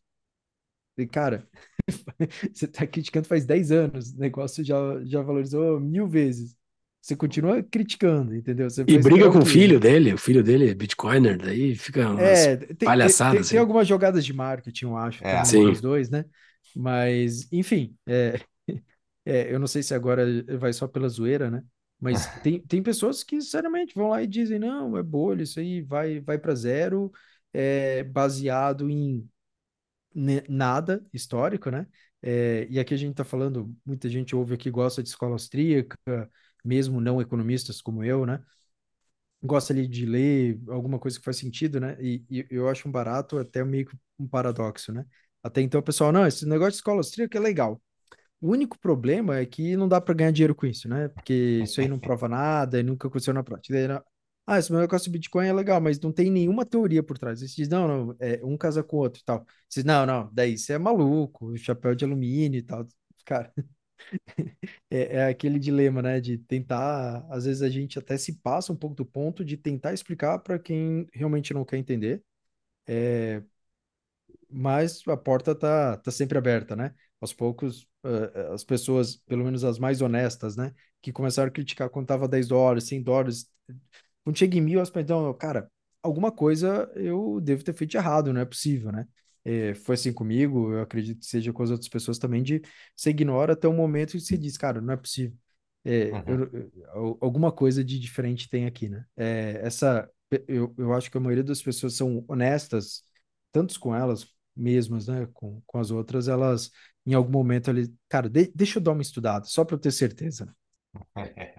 E daí, daí tu acaba aqui, acaba fazendo programa sobre Bitcoin. Porque eu tenho uma frase famosa que é a, uh, cada um compra Bitcoin no preço que merece. Então, se o teu ego não permite tu entender Bitcoin tu continua lutando contra, cara, faz isso, faz, uh, entra vendido, passa operando vendido e vê como é que termina a situação, entendeu? Vê, vê quem é que vai estar rindo do outro lado. Agora, Falando em ataques Bitcoin, tem uma que é a famosa, né? Ataque do computador quântico e tal, que é que vai quebrar a criptografia do Bitcoin. Sim, em resumo, hoje não é, não existe computador quântico com essa capacidade. Tem computador quântico em desenvolvimento tal, mas uh, existem fontes de, uh, fontes atrativas para ataques muito maiores do que o Bitcoin se for quebrada a criptografia do hash 256 ou outras criptografias através de computadores quânticos. Quando isso acontecer, quando houver esses computadores quânticos, tudo que está baseado na criptografia atual vai ter que ser alterado a criptografia para um novo modelo. Então, por exemplo, que nem os mísseis nucleares. Né? Então, nos Estados Unidos eles são guardados por criptografia e tal. Assim, tem outras coisas. O próprio sistema financeiro está rodando com uh, várias uh, ferramentas criptográficas. Então, hoje não é um problema, mas vamos ficar de olho. Concordo que é, um, é uma coisa que tem que olhar. Uh, por fim, eu acho que, até para a gente encerrar, eu acho que cabe bem assim, que toda a tese do Bitcoin desapareceria a demanda por ela. Se os governos pa parassem de serem tão perdulários, de inflarem as moedas, de estragarem a vida dos seus cidadãos com inflação. Se eles fizessem isso, se eles fossem perfeitamente economistas, tipo, liberais, que não, vamos preservar o valor da moeda, porque moeda forte é o que permite a civilização, permite as pessoas saírem da pobreza, vamos cobrar poucos impostos e blá, blá. Se fosse isso, estava resolvido. Mas não é isso. E o sistema político que a gente, que a gente enxerga, ele está indo para uma direção maior de aumento de gastos, aumento do controle, aumento da intervenção, indo contrariamente às ideias liberais. E é por isso que você, amigo liberal, que está ouvindo aí e não comprou, não entendeu o Bitcoin, você está jogando o jogo sem armas. Você está jogando o jogo sem armas. Se a população tiver Bitcoin, fica muito mais fácil de o governo ficar controlado. Sem controle financeiro por parte da, do indivíduo, do indivíduo ficar sujeito a mudança do denominador comum, que representa a inflação, sobre a moeda estatal, que é obrigado todo mundo usar, cara, tu não vai nunca convencer a população a parar de ser subornada com seu próprio dinheiro. É, então, eu, digo isso pela minha experiência, posso estar errado, mas eu já estou aqui há, há 11 anos falando de liberalismo. 11 anos. E eu demorei para entender Bitcoin, porque eu também não queria parar para estudar. Assim, o dia que eu parei e estudei, eu entendi, ah, realmente, o governo usa o dinheiro da população para subornar ela mesma. E vai ser muito difícil tu convencer político e burocrata que se beneficia disso a parar de fazer isso. Excelente, cara. Excelente. Tem muitas outras coisas que a gente pode entrar aqui, uh, que seria sobre as altcoins, né? Essas outras moedas que surgem após o Bitcoin. Não sei se vocês querem falar sobre isso, mas o Saifedin, ele defende muito bem por que, que o Bitcoin é diferente dessas, dessas outras moedas, né? Uh, Acho que a gente pode fazer um episódio específico sobre altcoins um dia, assim, até porque Exato. a gente gosta, vamos falar na boa, até talvez entrevistando alguém que goste para uh, comparar as ideias. Exato. E também tem um negócio do, do. Isso é muito da época que ele escreveu o livro, 2017, né? Sobre a blockchain, né? Que a blockchain era o hype do momento, a blockchain resolvia todos os problemas do mundo. E daí ele lá em 2017 já sacou que nada ia acontecer na blockchain e nada aconteceu. Faz seis anos passaram e não existe nenhum produto em cima da blockchain além do próprio Bitcoin, né? Então, mas, o, mas a blockchain é legal que tu pode registrar coisas da tua vida, assim, registrar coisas uh, bastante banais. Tem gente que fala, duas pessoas se encontram, eu quero registrar esse meu encontro. Fulano e fulano se encontraram hoje no dia tal. Uh, isso vai ficar gravado para sempre. Os teus netos vão, vão, vão poder ver isso, né? Isso é o, o Bitcoin é a história acontecendo na frente da gente. Quem não está curtindo isso vai ver Netflix, vai ver outras coisas, mas sem graça, porque a coisa legal mesmo está acontecendo nesse exato momento, enquanto vocês estão nos ouvindo aqui. Buenas, Ramon, Júlio, considerações finais. Eu não, tenho uma pergunta de patrão, cara. Tem, tem os patrões, ah, é né? Tem os patrões. Uh, Ramon, nosso patrão há muito tempo, mas tem outros patrões. Quem quer ser patrão do Tapa, tapadamãoinvisível.com.br barra comunidade. Vai lá, faça uma contribuição mensal em moeda fraca, em reais. Então se desfaça de reais para ser e nos ajuda bastante aqui do nosso lado. Uh, a pergunta do cara que manja de Bitcoin, né? O Leonardo. Uh, no capítulo 8, o Saif fala. Ele é íntimo do Saifdin, que ele chama de Saif. Uh, no capítulo 8, o Saif fala que para o valor do Bitcoin subir, as pessoas precisam segurar como reserva de valor, reduzindo sua oferta, e não gastar como meio de troca. Just hold. Uh, porém, muitas pessoas acreditam que a moeda precisa circular para a hiperbitcoinização acontecer. Qual a opinião de vocês? Fala aí, Ramon. Vamos lá. Eu, eu acho que os dois podem ser verdade, mas não ao mesmo tempo. Deixa eu ab abrir o argumento, né? Porque a gente tem uma tendência, assim, a olhar uma fotografia. E eu acho que o Safety ele faz muito bem isso no livro, que é olhar como se fosse um vídeo, né? Então, um processo. Então, sim, as pessoas têm que segurar para senão o negócio não vai ter valor nenhum, né? Se elas comprarem aqui e venderem imediatamente, não vai ganhar reserva de valor. E tem que ser aceito é, para cumprir aquelas três, três qualidades principais, né? Reserva de valor, meio de troca e unidade de conta. Como, como que a gente resolve isso? Na prática, não são a mesma pessoa e não é ao mesmo tempo. Então, é, o que, que acontece historicamente até dos ciclos do Bitcoin, né?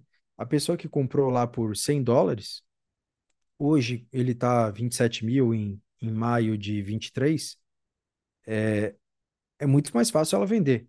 Então, ela, ela guardou naquele momento, e ela vai ter uma, ter uma facilidade para ela vender agora, porque ela já guardou. E essa pessoa que está entrando agora, que ela, poxa, vou comprar meu 100, 100 reais aqui de Bitcoin no dia 24 de maio de 23, ela vai, também, ela vai começar o processo dela de guardar, a hora que, é, e a gente espera que ele valorize, né?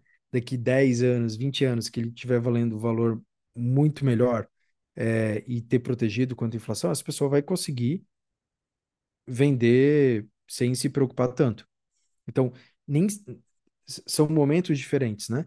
E, e depois, a, aí, a, a, partir do momento que já, você já passou esse tempo é, pegando toda aquela reserva de valor, né? Acumulando aquele valor, aí você consegue trocar de uma maneira muito mais, muito mais fácil por algo que se considera mais valioso, né? É, dar um contra-exemplo. Então, se aquela pessoa comprou a 100 dólares, vamos dizer que ela comprou uma unidade de Bitcoin, né? É, em, em, algum momento do passado por 100 dólares, hoje é, 27 mil, ela diz, poxa vida, 2023, né? Será que eu posso me permitir ter o luxo de comprar um carro? Hoje não compro um, um, o carro aumentou muito o preço. Né? Hoje não com, compro um, um, um, carro top, né? Mas um, um carro bacana aqui para dar um conforto para minha família. Ah, não sei. É, mas aí, de repente, alguém precisa da família dele, precisa usar para um gasto hospitalar. Cara, a pessoa vai lá e vai, vai gastar. Então, é, não sei se eu consegui ser claro, mas as duas coisas elas acontecem, na minha opinião, e acontecem o tempo todo. E esse dinamismo que vai fazendo o preço do Bitcoin subir e descer. Perfeito. Eu, eu acho que a, a, é bem isso que tu falou, enfim, não são as mesmas pessoas. E é um processo. Eu acho que, por exemplo, tem muita gente que pode pagar o serviço do concierge Bitcoin em Bitcoin. Nós aceitamos Bitcoin. Agora, a pessoa talvez ela esteja se livrando de reais. Está havendo uma transação aí. Entende? Então, é gradualmente as pessoas vão fazendo. É, mas eu acho que o incentivo maior agora é em acumular bitcoins. É o que mais faz sentido e é por isso que as pessoas historicamente vêm acumulando. Né? É, economicamente, eu, só eu, eu perdi um pouco a atenção porque entrou um mosquito aqui no meu escritório e daí eu fiquei, não gosto de mosquito, mas daí deu, até pena. Ele se prendeu no nada, assim, no- do lado da janela. Ele caiu numa teia de aranha, e a aranha saiu do esconderijo, foi lá e comeu ele enquanto eu tava gravando. Eu nunca tinha visto na minha vida isso. Pô, que legal, podia ter filmado isso. O, o- o- eu acho que, respondendo a pergunta do Leonardo, eu acho que o Bitcoin, ele não vai, ele vai servir como um patrimônio no futuro, mas mais como um colateral para outras coisas que surgirão no futuro. Então, ah, a parte que a gente vai ter acumulada vai ser uma parte bastante significativa, assim, um percentual muito grande, aquela parte parada. Porém, vai ter aquela parte ah, da, da, da borda, assim, que tu vai transacionar coisas pequenas, que vai ocorrer numa segunda camada, que vai consumir dessa camada principal, que é o core, né? E seria como tu ter um- uma renda fixa na tua conta e o dinheiro que tá na conta corrente, entendeu? O dinheiro que tá lá, que tu bota no CDB, que tu bota num tesouro direto lá, tu deixa ele parado, tu raramente mexe nele, mexe uma vez por mês, resgata ou aplica, mas o dinheiro da conta corrente vai girar. Ah, eu só que daí para o dinheiro girar tem que ter pessoas vendendo e transacionando nisso, né? Eu acho que daí conecta com aquela outra conversa que a gente teve no outro episódio, que comunidades pequenas de pessoas se relacionando e utilizando o Bitcoin, vendo o Bitcoin como uma força, eu acho que depois que tu tiver bastante posicionado em Bitcoin e tu não tiver mais outras rendas em outras moedas, tu vai começar a utilizar ele naturalmente. Essa é a minha percepção de visão do futuro. Lá em 2040, o pessoal vai nos julgar se a gente acertou ou não. Eu acho que para se tornar transacionável dia a dia, ele tem que cair a volatilidade, porque ele tem que chegar mais perto dessa unidade de conta. E isso só vai acontecer quando ele tiver com um patamar de preço acumulado muito maior.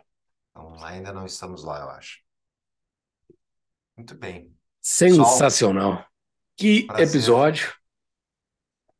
Foi muito bom conversar com vocês. Vocês dois, dois entendedores de Bitcoin, que sempre quando eu preciso eu converso com vocês dois. Para ter acesso a esses dois aqui, vocês têm que ser membro da comunidade do Tapa ou então contratar o serviço deles que é o concierge Bitcoin, né? Então, esses caras manjam demais. Ah, é muito bom tu estar rodeado por pessoas que entendem de coisas bacanas como é o Bitcoin. Então, legal, acho que foi um belo papo. Acho que a gente falou sobre essa ferramenta transformadora. E se a gente tiver certo, esse episódio vai ser lembrado por muita gente aí que comprou seus primeiros bitcoins. Ah, pessoal, dica de livro para a gente botar no episódio, obviamente, além do livro que já está citado no outro também. Ah, Ramon, tu tem uma sugestão? Posso dar uma sugestão um pouco diferente aqui? Claro. Tá. É, tô lendo um livro, tô gostando bastante. Chama Ruído, é, Uma Falha no Julgamento Humano. É do Kahneman, que é o mesmo autor do Rápido e Devagar. Tem outros dois que escreveram junto com ele. E não é relacionado, não é técnico sobre o tema, mas tem bastante coisa lá que eu tô, tô, tô lendo, tô gostando ainda em 30%, mas eu acho fantástico. Rápido e Devagar também eu acho um- uma baita leitura. É, quem tiver oportunidade ali e já ter lido o padrão Bitcoin, fica a dica. Eu Legal. tenho uma dica também de Bitcoin que é um pouco, eh, ele é um pouco mais simples que esse livro do Saif Dinamus, mais simples não, mas ele é menor, tá? Que é o 21 lições, eh, que ele explica várias coisas do Bitcoin, explica algumas coisas mais técnicas, mas de uma forma que um leigo entende, eu pelo menos entendi o que ele fala, principalmente pelo registro do tempo, toda a parte de registro do tempo que ele cita lá, não tem aqui no livro do Saifedean, então é interessante, acho que é um livro complementar a este. Boa. E eu vou sugerir um livro que é até melhor em relação ao conteúdo do primeiro episódio, mas é o que o governo fez com o nosso dinheiro. A gente já citou várias vezes, mas que conta também a história da moeda pelo Rothbard e é citado pelo, pelo, ah, pelo Amus durante esse, esse livro. E nós temos o episódio 13 que fala sobre isso, faz o L. O episódio 13 lá que fala sobre este livrão, livrinho do Rothbard. Era isso, pessoal. Foi um prazer falar com vocês sobre Bitcoin. Essa sensação da nossa geração que quem não está acompanhando está perdendo. Então, eu espero que a gente convença as pessoas que estão nos ouvindo a pelo menos acompanhar esse fenômeno histórico que está acontecendo nas nossas vidas enquanto estamos aqui no planeta. É, é tipo aquela história, eu já, eu já citei aqui, né? Lá no, lá quem tava vivendo a Revolução Americana, né?